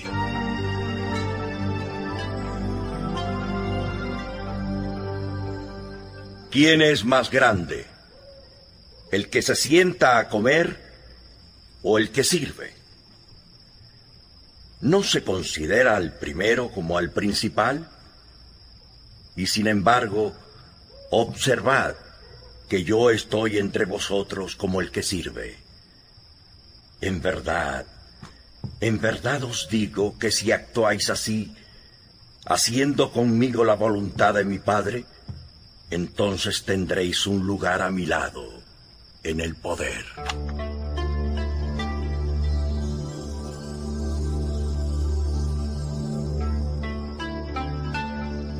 Cuando Jesús hubo terminado, detuve la cinta, alertando al ensimismado general sobre las otras escenas que nos disponíamos a escuchar y que arrojan una nueva luz en torno a las confusas explicaciones de los evangelistas acerca de Judas y su traición. Eran las ocho de aquella noche del jueves 6 de abril del año 30 de nuestra era. Hora de la última cena de Jesús de Nazaret y sus discípulos.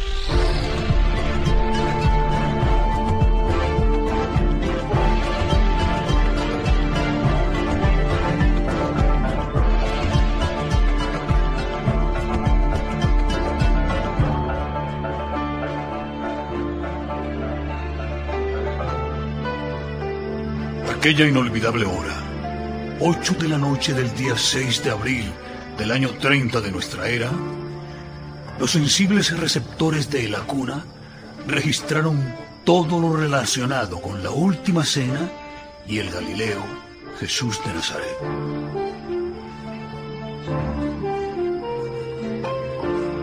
El Galileo había recuperado su característico y habitual buen humor Progresivamente, la conversación fue haciéndose más alegre e intrascendente. Sin embargo, el maestro tenía aún muchas cosas que decir. Y su voz volvió a sonar, imponiendo silencio y anunciando pública y oficialmente la traición del Iscariote. Ya os he dicho cuánto deseaba celebrar esta cena con vosotros. Y sabiendo en qué forma las demoníacas fuerzas de las tinieblas han conspirado para llevar la muerte al Hijo del Hombre, tomé la decisión de cenar con vosotros en esta habitación secreta y un día antes de la Pascua, ya que mañana no estaré con vosotros. Os he dicho en repetidas ocasiones que debo volver al Padre. Ahora ha llegado mi hora. Aunque no era necesario que uno de vosotros me traicionase poniéndome en manos de mis enemigos.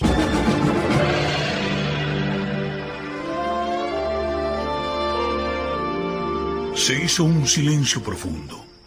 Al fin, uno tras otro, con temor, formularon la misma pregunta. ¿Soy yo? ¿Soy yo? ¿Soy yo? Con toda intención y con el propósito de que el general Curtis advirtiera lo que estaba a punto de acontecer, fui sumando e identificando el origen de las sucesivas interrogantes. Y al llegar al undécimo, soy yo, detuve la cinta. Como habrá notado, general, el único que no ha preguntado ha sido Judas. Es obvio. El Iscariote, aunque traidor, no era necio. Pues escuche lo que viene a continuación.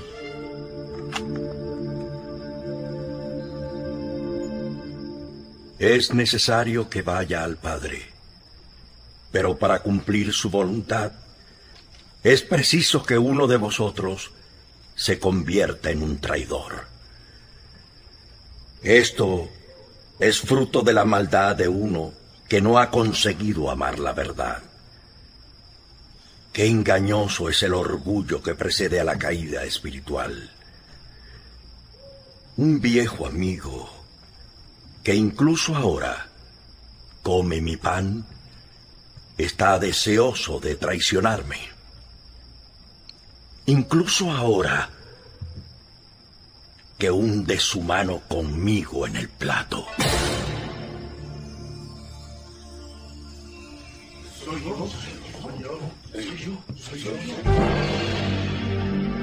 Una vez formulada la pregunta de los once discípulos, surgió la de Judas. ¿Soy yo, maestro? El rabí hundió un trozo de pan en el plato de hierbas que tenía frente a él, ofreciéndoselo al traidor. Y después de percibir el crujido del pan al quebrarse contra el fondo de madera del plato, Jesús respondió a media voz su fatídico, Tú lo has dicho.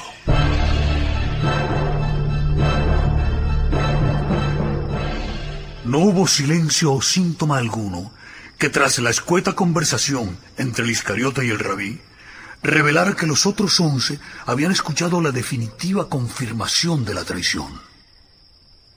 Incluso que Juan, tan próximo a la escena en cuestión, hubiera captado la señal de Jesús, quien permaneció callado mientras en la sala proseguía la batalla dialéctica.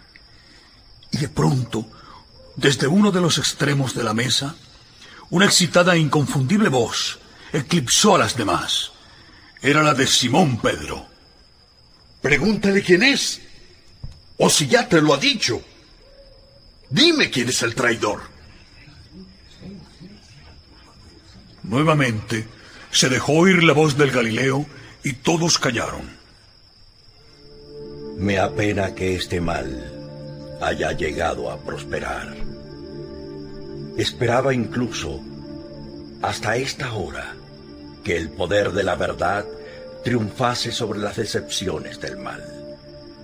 Pero estas victorias no se ganan sin la fe y un sincero amor por la verdad. No os hubiera dicho esto en nuestra última cena, de no ser porque deseo advertiros y prepararos acerca de lo que está ahora sobre nosotros. Os he hablado de esto porque deseo recordéis después que me haya ido que sabía de todas estas malvadas conspiraciones y que os advertí de la traición. Y lo hago solo para que podáis ser más fuertes frente a las tentaciones y juicios que tenemos justamente delante.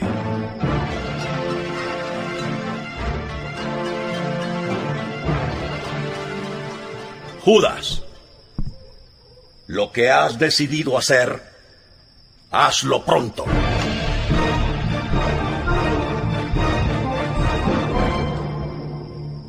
Eran ya las nueve de la noche. El Iscariote no abrió la boca. Se levantó de su asiento y se dirigió a la puerta, hacia lo inevitable.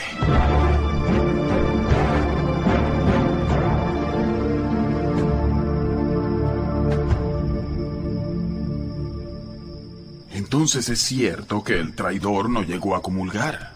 Lo entenderás enseguida. Escucha. Prepárate a oír algo que nada tiene que ver con lo que han escrito tres de los cuatro evangelistas, y muchísimo menos con la posterior interpretación de las iglesias. ¿Es que no hubo institución de la Eucaristía? Espera, presta atención.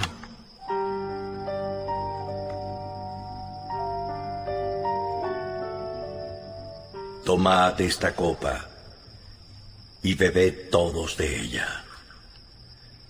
Esta será la copa de mi recuerdo. Esta es la copa de la bendición de un nuevo designio divino de gracia y verdad.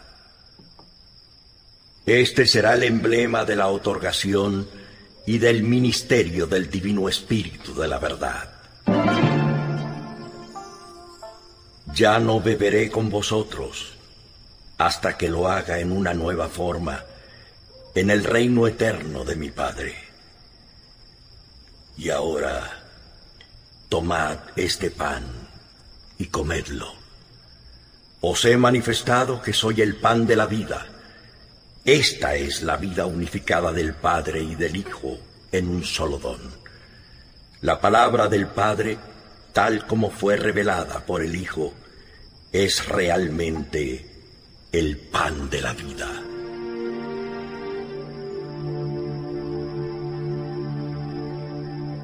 Cuando hagáis estas cosas, recordad la vida que he vivido en la tierra y regocijaos, porque continuaré viviendo entre vosotros. No luchéis para averiguar quién es el más grande entre vosotros sed como hermanos. Y cuando el reino crezca hasta alcanzar numerosos grupos de creyentes, no luchéis tampoco por esa grandeza, por buscar el ascenso entre tales grupos. Y tan a menudo como hagáis esto, hacedlo en memoria mía. Y cuando me recordéis, primero mirad atrás a mi vida en la carne. Y recordad que una vez estuve con vosotros. Entonces, por la fe, percibid que todos cenaréis alguna vez conmigo en el reino eterno de mi Padre. Esta es la nueva Pascua que os dejo.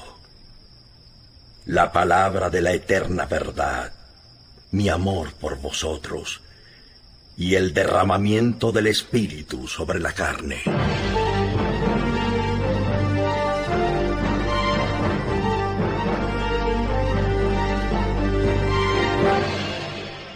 Ahora todos se levantan para entonar el Salmo 118. Aleluya. Dad gracias, a Yahvé, porque es bueno, porque es eterno su amor.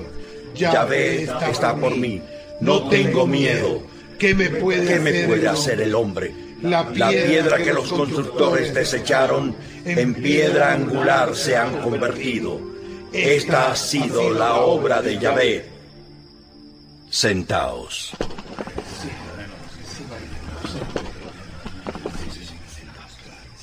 ¿Recordáis bien cuando os envié sin bolsa ni cartera e incluso os advertí que no llevaseis ropa de repuesto? Todos recordaréis que nada os faltó.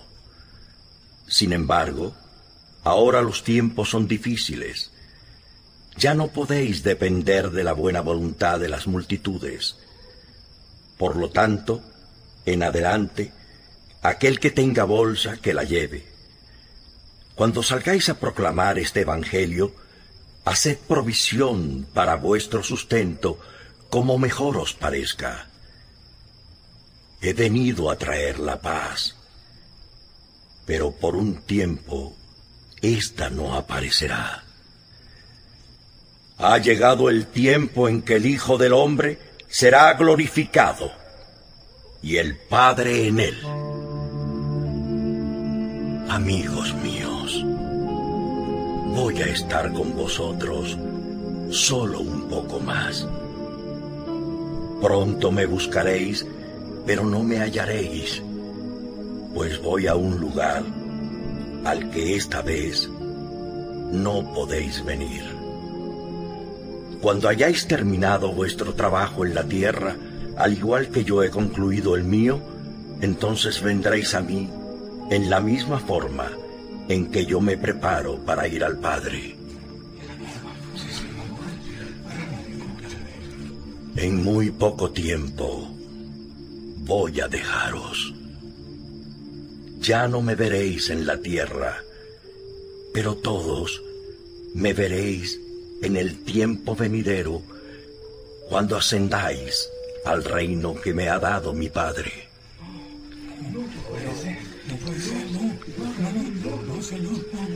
Cuando os referí una parábola, señalando cómo debéis estar deseosos de serviros los unos a los otros, os dije también que deseaba daros un nuevo mandamiento.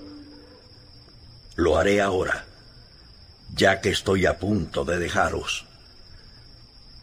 Conocéis perfectamente el mandamiento que ordena amaros recíprocamente y a vuestro prójimo como a vosotros mismos.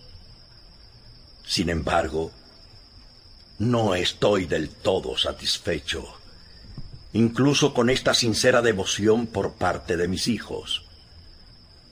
Deseo que hagáis mayores actos de amor en el reino de la hermandad de los creyentes. Por eso, he aquí mi nuevo mandamiento.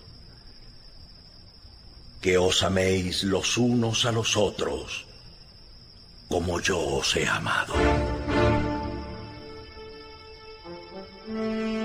Si así lo hacéis, los hombres sabrán que sois mis discípulos. Con este nuevo mandamiento, no cargo vuestras almas con un nuevo peso al contrario, os traigo nueva alegría y hago posible que experimentéis un nuevo placer al conocer las delicias de la donación por el amor hacia vuestro prójimo. Yo mismo estoy a punto de experimentar el supremo regocijo aun cuando soporte una pena exterior con la entrega de mi afecto por vosotros y por el resto de los mortales. Cuando invito a amaros los unos a los otros, tal como yo os he amado, os presento la suprema medida del verdadero afecto. Ningún hombre puede alcanzar un amor superior a este, el de dar la vida por sus amigos. Vosotros sois mis amigos, y continuaréis siéndolo si tan solo deseáis hacer lo que os he enseñado. No sois vosotros quienes me han elegido, sino yo. Y os he ordenado que salgáis al mundo para entregar el fruto del servicio amoroso a vuestros semejantes de la misma forma que yo he vivido entre vosotros y os he revelado al Padre. Ambos trabajaremos con vosotros y experimentaréis la divina plenitud de la alegría si tan solo obedecéis este nuevo mandamiento. Amaos unos a otros como yo os he amado. Recordad, es lealtad lo que yo os pido no sacrificio. La amistad trasciende el significado del deber y el servicio de un amigo a otro jamás debe calificarse de sacrificio. El Maestro os ha enseñado que sois hijos de Dios. Os ha llamado hermanos y ahora, antes de partir, os llama amigos.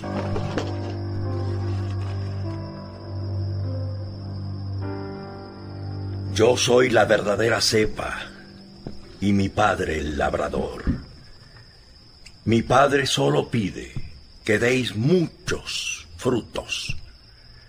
Aquellos que lleven el fruto, el Padre los limpiará para que multipliquen su riqueza. ya estáis limpios a través de las palabras que os he dirigido, pero debéis continuar limpios. Debéis morar en mí y yo en vosotros.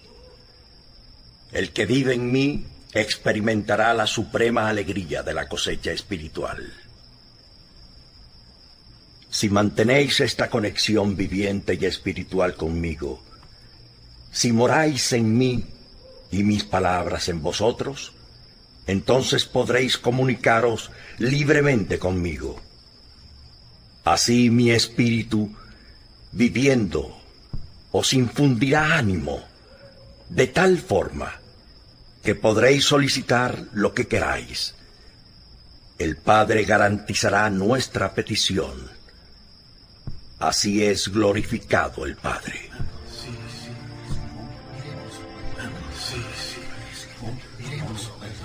Os solicito silencio. Cuando os haya dejado, no os desalentéis ante la enemistad del mundo. Si el mundo os odia, recordad que me odió a mí antes que a vosotros. Si fueseis de este mundo, entonces el mundo amaría lo suyo propio. Pero como no lo sois, el mundo se niega a amaros. Os he escogido de entre el mundo para representar el espíritu de otro mundo. Recordad siempre mis palabras. El sirviente no es más grande que su amo. Si se atreven a perseguirme, también os perseguirán a vosotros. Por eso sufriréis muchas cosas en nombre de mi evangelio.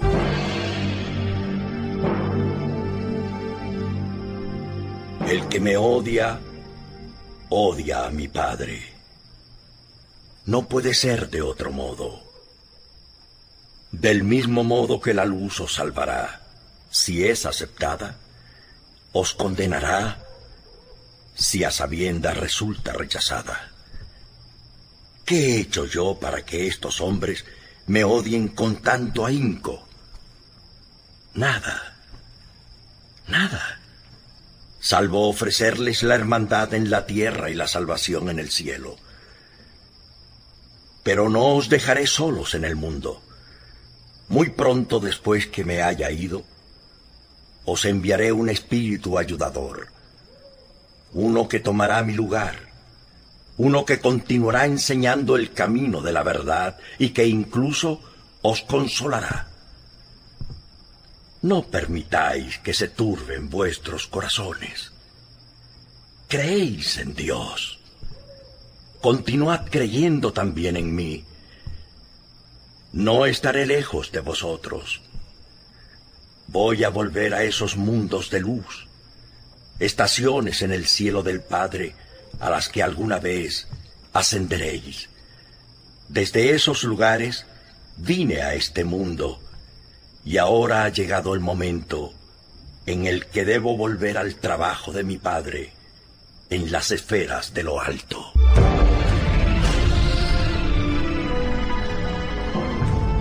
Extrañas palabras esas de mundo de luz. Muy extrañas. Sí, sobre todo para aquellos hombres del año 30. Eh, sigamos escuchando, Jason.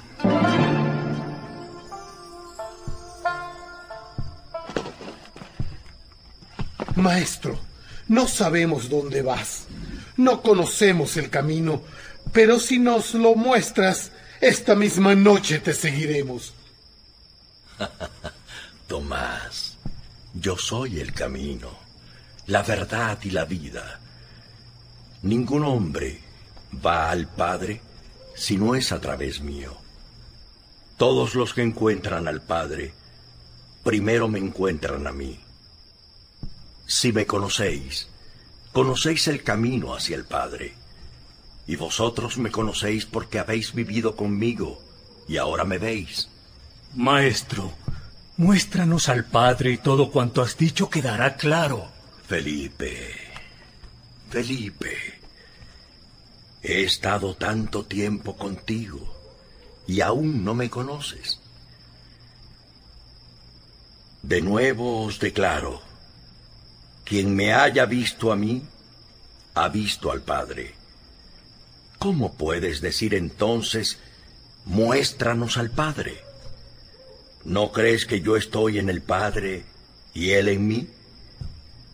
No os he enseñado que las palabras que yo hablo no son mías, sino del Padre. Yo hablo por el Padre, no por mí mismo. Mi Padre mora en mí y actúa a través mío. Creedme cuando os digo que el Padre está en mí y yo estoy en Él.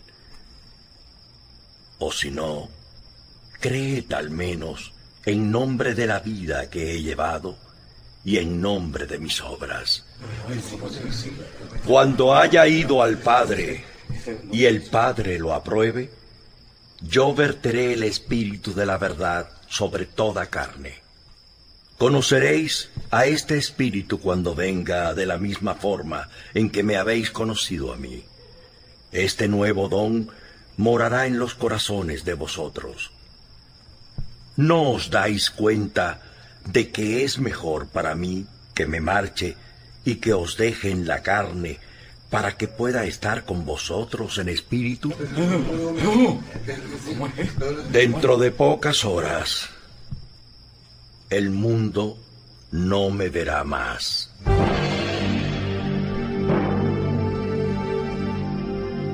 He amado al Padre y he mantenido su palabra. Me habéis amado y mantendréis mi palabra.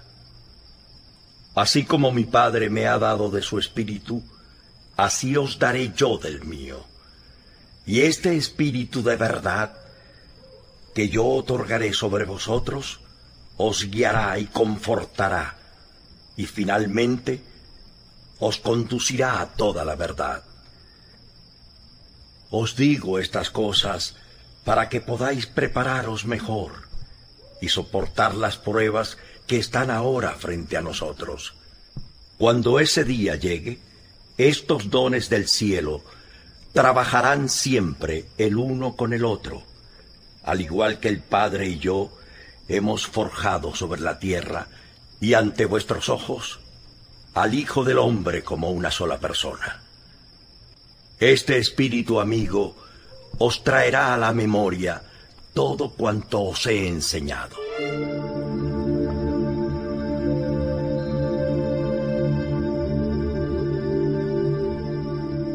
Aquellas difíciles palabras terminaron por confundir los ya diezmados ánimos de los discípulos. ¿Quién podía asociar la profundidad de dicho mensaje a las arraigadas ideas de un Mesías político y libertador del yugo romano?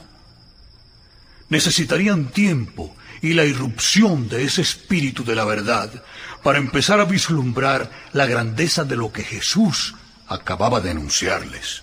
Maestro, siempre has vivido entre nosotros como un amigo. ¿Cómo te conoceremos cuando ya no te manifiestes a nosotros, sino a través de ese espíritu? Si el mundo no te ve, ¿cómo estaremos seguros de ti? ¿Cómo te mostrarás a nosotros? Hijos míos, yo me marcho. Vuelvo al Padre. Dentro de muy poco ya no me veréis como lo hacéis ahora, como carne y sangre.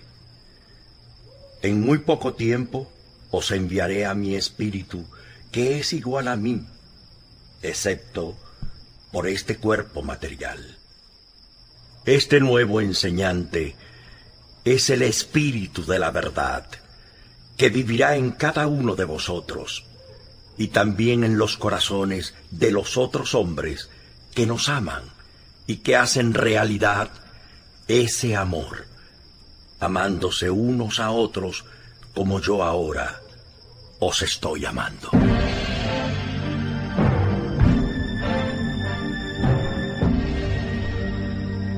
Os digo esto para que podáis estar preparados frente a lo que os aguarda y no caigáis en el error. Los enemigos de un hombre pueden estar en su misma casa. Es con ese fin por el que he estado hablando tan claramente desde el comienzo. Aunque este Evangelio del Reino nunca deja de traer gran paz al alma del creyente, no traerá paz a la tierra hasta que el hombre se muestre deseoso de creer en mi enseñanza con todo su corazón, estableciendo la práctica de hacer la voluntad del Padre como el propósito principal de toda vida mortal. Y ahora que os dejo, viendo que ha llegado la hora en que estoy a punto de ir al Padre, estoy sorprendido de que ninguno de vosotros me haya preguntado, ¿por qué nos dejas? De todas formas, sé que os hacéis estas preguntas en vuestros corazones. Os hablaré con claridad, como un amigo a otro. Es en verdad provechoso que yo me marche. Si no me fuera, el nuevo enseñante no podría venir a vuestros corazones. Debo ser despojado de este cuerpo mortal y restituido a mi lugar, en lo alto, antes de que pueda enviar a mi espíritu enseñante. Y cuando mi espíritu venga a morar en vosotros, él iluminará la diferencia entre el pecado y la rectitud, y os hará capaces de juzgar sabiamente. Aún tengo mucho que deciros, aunque veo que ya no os tenéis en pie. Cuando el Espíritu venga, Él os conducirá finalmente a toda la verdad. Él me glorificará, así como yo lo he hecho con el Padre. Él viene después de mí y os revelará mi verdad. Este nuevo enseñante tomará de lo que es mío y os lo manifestará.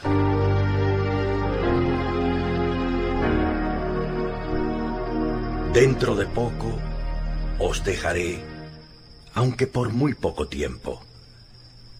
Cuando volváis a verme, estaré ya en camino de mi Padre. Entonces ni me veréis por mucho tiempo. ¿Qué es lo que nos ha contado? ¿Qué puede querer decir con el dentro de muy poco y con el aunque por poco tiempo? No podemos comprender lo que está diciendo.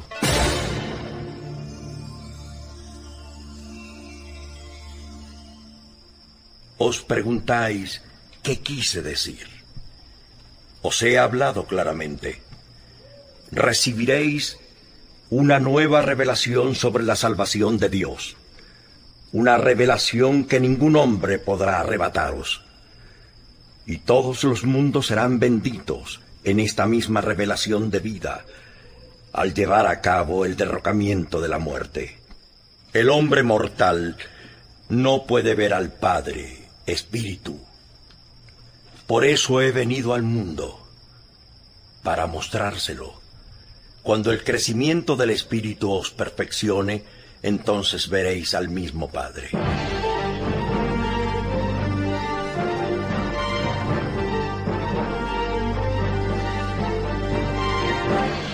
Ahora que estoy a punto de dejaros, quiero transmitiros palabras de consuelo.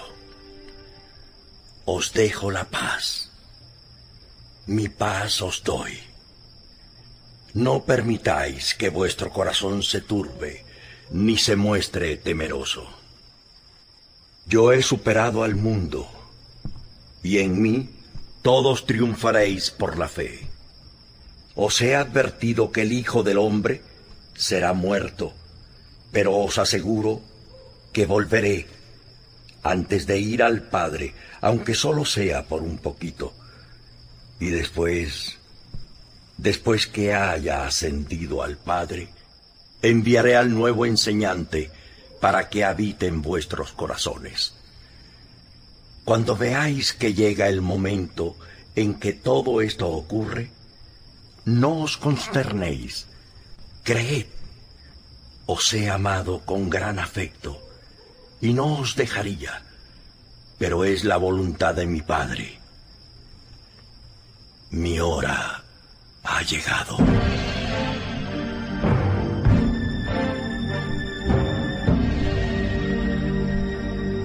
No dejéis que se turbe vuestro corazón, ni le dejéis tener miedo. Juan, tú eres el más joven de mis hermanos y has estado muy cerca de mí. Y aunque os amo a todos con el mismo afecto que un padre tiene por sus hijos, fuiste designado por Andrés como uno de los tres que siempre debía estar cerca de mí.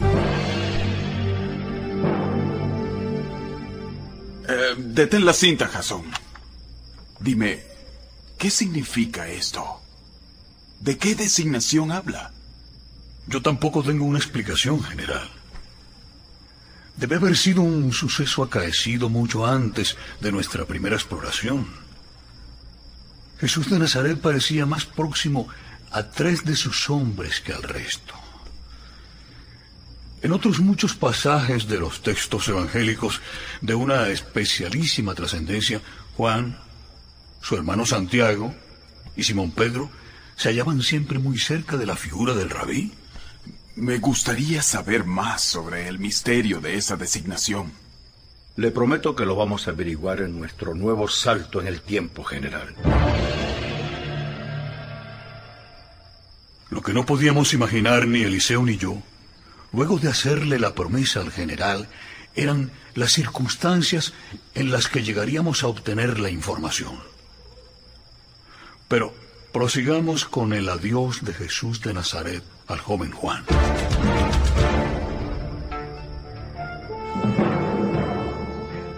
Has actuado por mí mismo, Juan, y debes continuar así, trabajando a favor de los asuntos relacionados con mi familia en la tierra.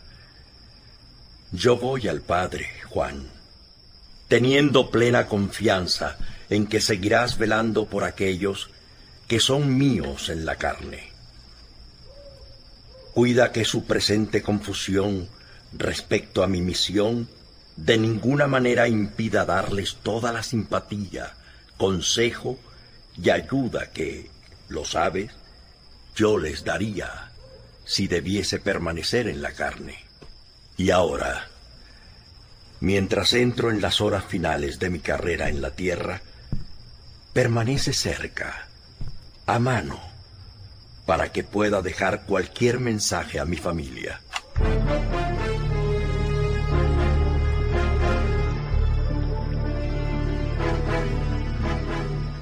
Dígame, general, ¿captó la especial importancia de la última frase del rabí en la grabación? Permanece cerca, a mano, para que pueda dejar cualquier mensaje a mi familia.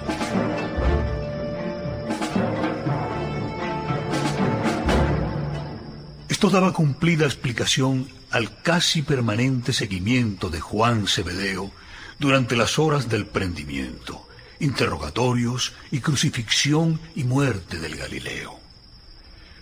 El audaz y joven discípulo se uniría al pelotón que detuvo al maestro en las afueras de la finca de Getsemaní, no separándose ya de él, con excepción de los trágicos momentos de la paliza durante uno de los descansos en el simulacro de juicio por parte de Caifás, en el interior de la fortaleza Antonia, en la no menos dramática flagelación y a lo largo del camino hacia el Gólgota.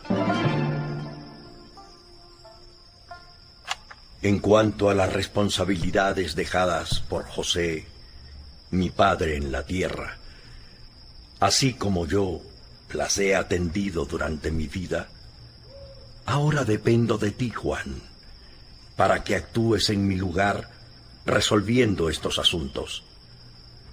Y te he elegido para que hagas esto por mí, porque eres el más joven, y por tanto es probable que sobrevivas a los otros apóstoles.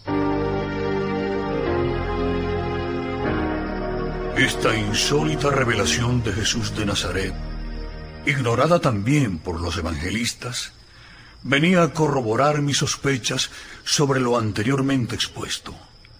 La designación de Juan como custodio de sus asuntos familiares, incluido el cuidado de María, su madre, no obedecía a razones sentimentales o de especial simpatía hacia el Cebedeo. Todo lo contrario, a juzgar por estas palabras del Nazareno, eran de lo más pragmáticas. Jesús sabía o intuía que al ser menor de edad, su estancia en el mundo de los vivos tenía que ser más prolongada. Y no se equivocaría. Juan el Evangelista debió fallecer en la década de los años 90 de nuestra era.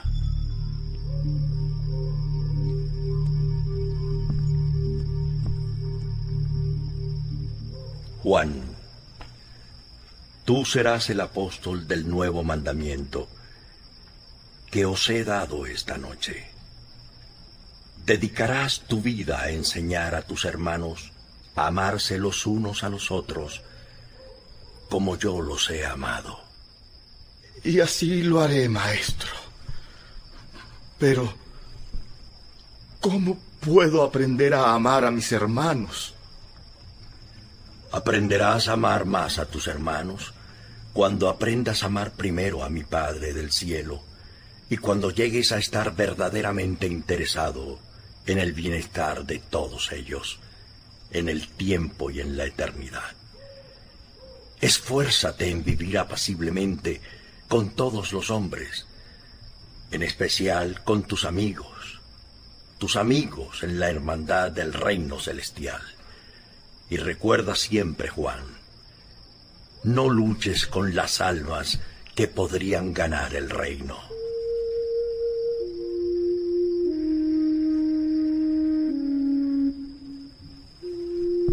Al llegar el maestro a la altura del asiento que había ocupado Judas, según me relató Andrés, se detuvo.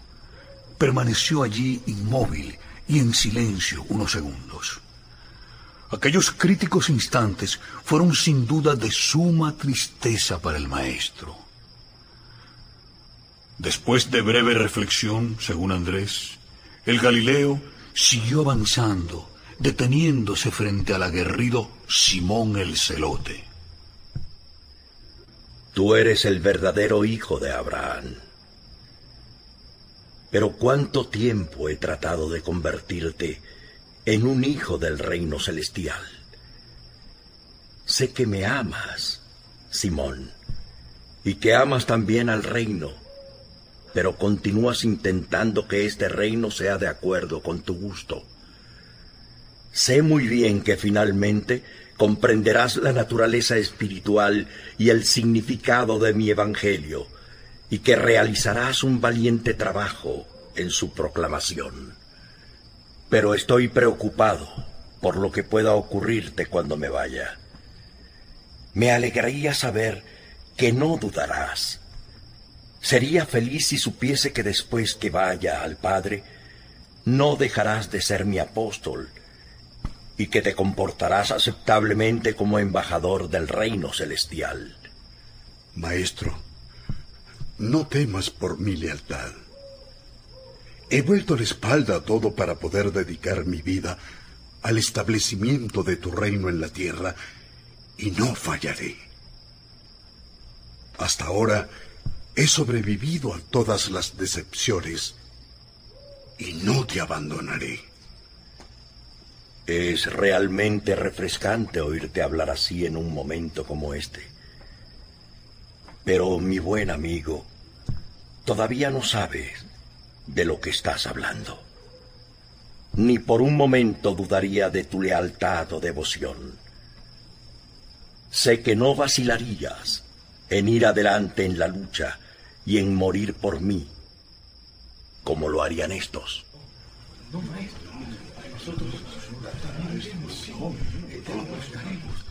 pero no se requerirá eso de vosotros. Os he dicho repetidamente que mi reino no es de este mundo y que mis discípulos no lucharán para llevar a cabo su establecimiento. Os lo he dicho muchas veces, Simón, pero no queréis enfrentar la verdad. No estoy preocupado por vuestra lealtad hacia mí o hacia el reino Pero ¿qué haréis cuando me marche y despertéis al fin y os deis cuenta de que no habéis comprendido el significado de mi enseñanza y que tenéis que ajustar vuestros conceptos erróneos a otra realidad? Maestro, yo... Ninguno de mis apóstoles es más sincero y honesto que tú, pero ninguno estará tan abatido y perturbado después que yo me vaya. Mi espíritu morará en ti, Simón, y estos, tus hermanos, no te abandonarán. Medita bien lo que te he dicho sobre dar al César lo que es del César, a Dios lo que es de Dios, y a mí lo que es mío.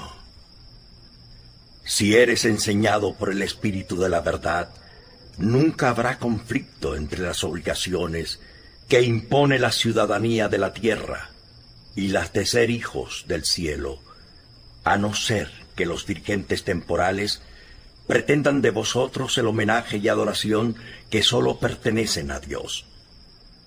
Simón, siempre serás mi apóstol a pesar de tu lentitud en comprender las verdades que te he enseñado, nadie te quitará la autoridad que te he dado. Así, Simón, te aviso una vez más, los que luchan con la espada, mueren con la espada. Sin embargo, los que trabajan en el Espíritu, consiguen la vida eterna en el reino y la paz y la alegría en la tierra. Cuando la misión encomendada a tus manos haya sido terminada en el mundo, tú, Simón, te sentarás conmigo en mi reino. Continúa creyendo en mí y en lo que te he revelado, y recibirás el regalo de la vida eterna.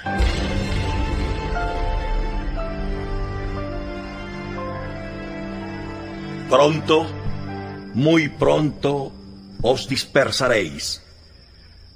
No será permitido disfrutar siquiera del reconfortante y continuo apoyo de uno solo de vuestros hermanos. Cuando vayáis predicando este Evangelio del Reino, tendréis que buscar nuevos compañeros. Después que os hayáis recuperado del golpe, iréis solos hasta los confines de la tierra proclamando esta buena noticia, que los mortales vivificados en la fe son los hijos de Dios.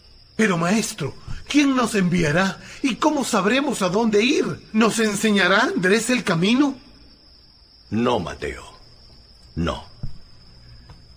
La jefatura del hermano de Simón Pedro, Andrés, ya no os dirigirá en la proclamación del Evangelio él continuará como vuestro amigo y consejero hasta el día en que llegue el nuevo Maestro.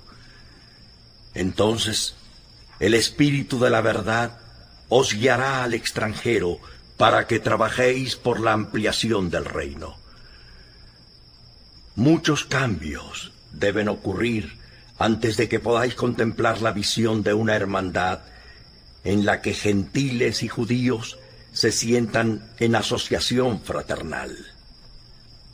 Pero seguid adelante en vuestras prisas por ganar a vuestros hermanos judíos. Cuando estéis totalmente satisfechos, volved entonces con fuerza a los gentiles. De una cosa puedes estar seguro, Mateo.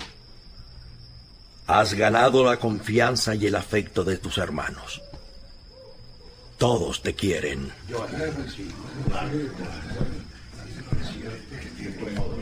Santiago, cuando tú y tu hermano pequeño llegasteis hasta mí buscando preferencias en los honores del cielo, os respondí que esos honores eran otorgados por el Padre. Cuando el nuevo Maestro venga, Deja que te enseñe el equilibrio de la compasión y esa amable tolerancia que nace de la sublime confianza en mí y la perfecta sumisión a la voluntad del Padre. Tú y tu hermano Juan iréis por distintos caminos, y uno de vosotros puede que se siente conmigo en el reino eterno antes que el otro. Andrés, me has representado con fidelidad como cabeza de los embajadores del reino celestial, puesto que eres el jefe de tus hermanos por la autoridad de mi nombramiento y puesto que así has servido como mi representante personal, ya que estoy a punto de marcharme e ir a mi padre, te libero de toda responsabilidad en lo concerniente a los asuntos temporales y administrativos, excepto que los hayas ganado por tu capacidad como líder espiritual entre ellos, y que te lo reconozcan libremente. De ahora en adelante, solo ejerceré autoridad espiritual entre vosotros. Si tus hermanos quieren retenerte como consejero, te digo que debes hacer lo que puedas para promocionar la paz y la armonía, tanto en los asuntos temporales como espirituales.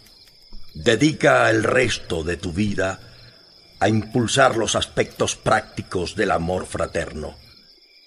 Y aunque no recaigan en ti las grandes labores que ven los hombres, conténtate con ser el maestro y consejero de los que las hacen.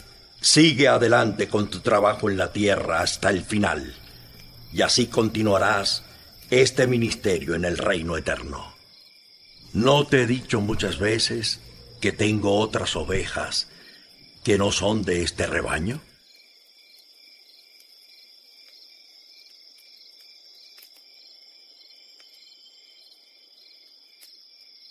La siguiente despedida fue para los gemelos Alfeo, y al no conocer cómo se produjo la elección de los doce apóstoles, las próximas palabras de Jesús en la grabación nos desconcertaron.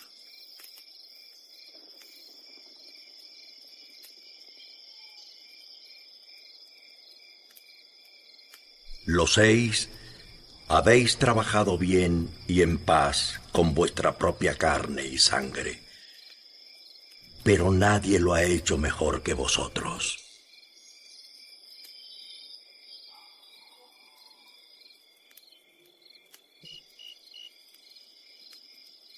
En la grabación Jesús nombra a seis. ¿Y los otros seis? No lo sabemos, pero sin duda los motivos que justifican nuestro regreso al año 30 de nuestra era se siguen multiplicando. Escuchemos de nuevo.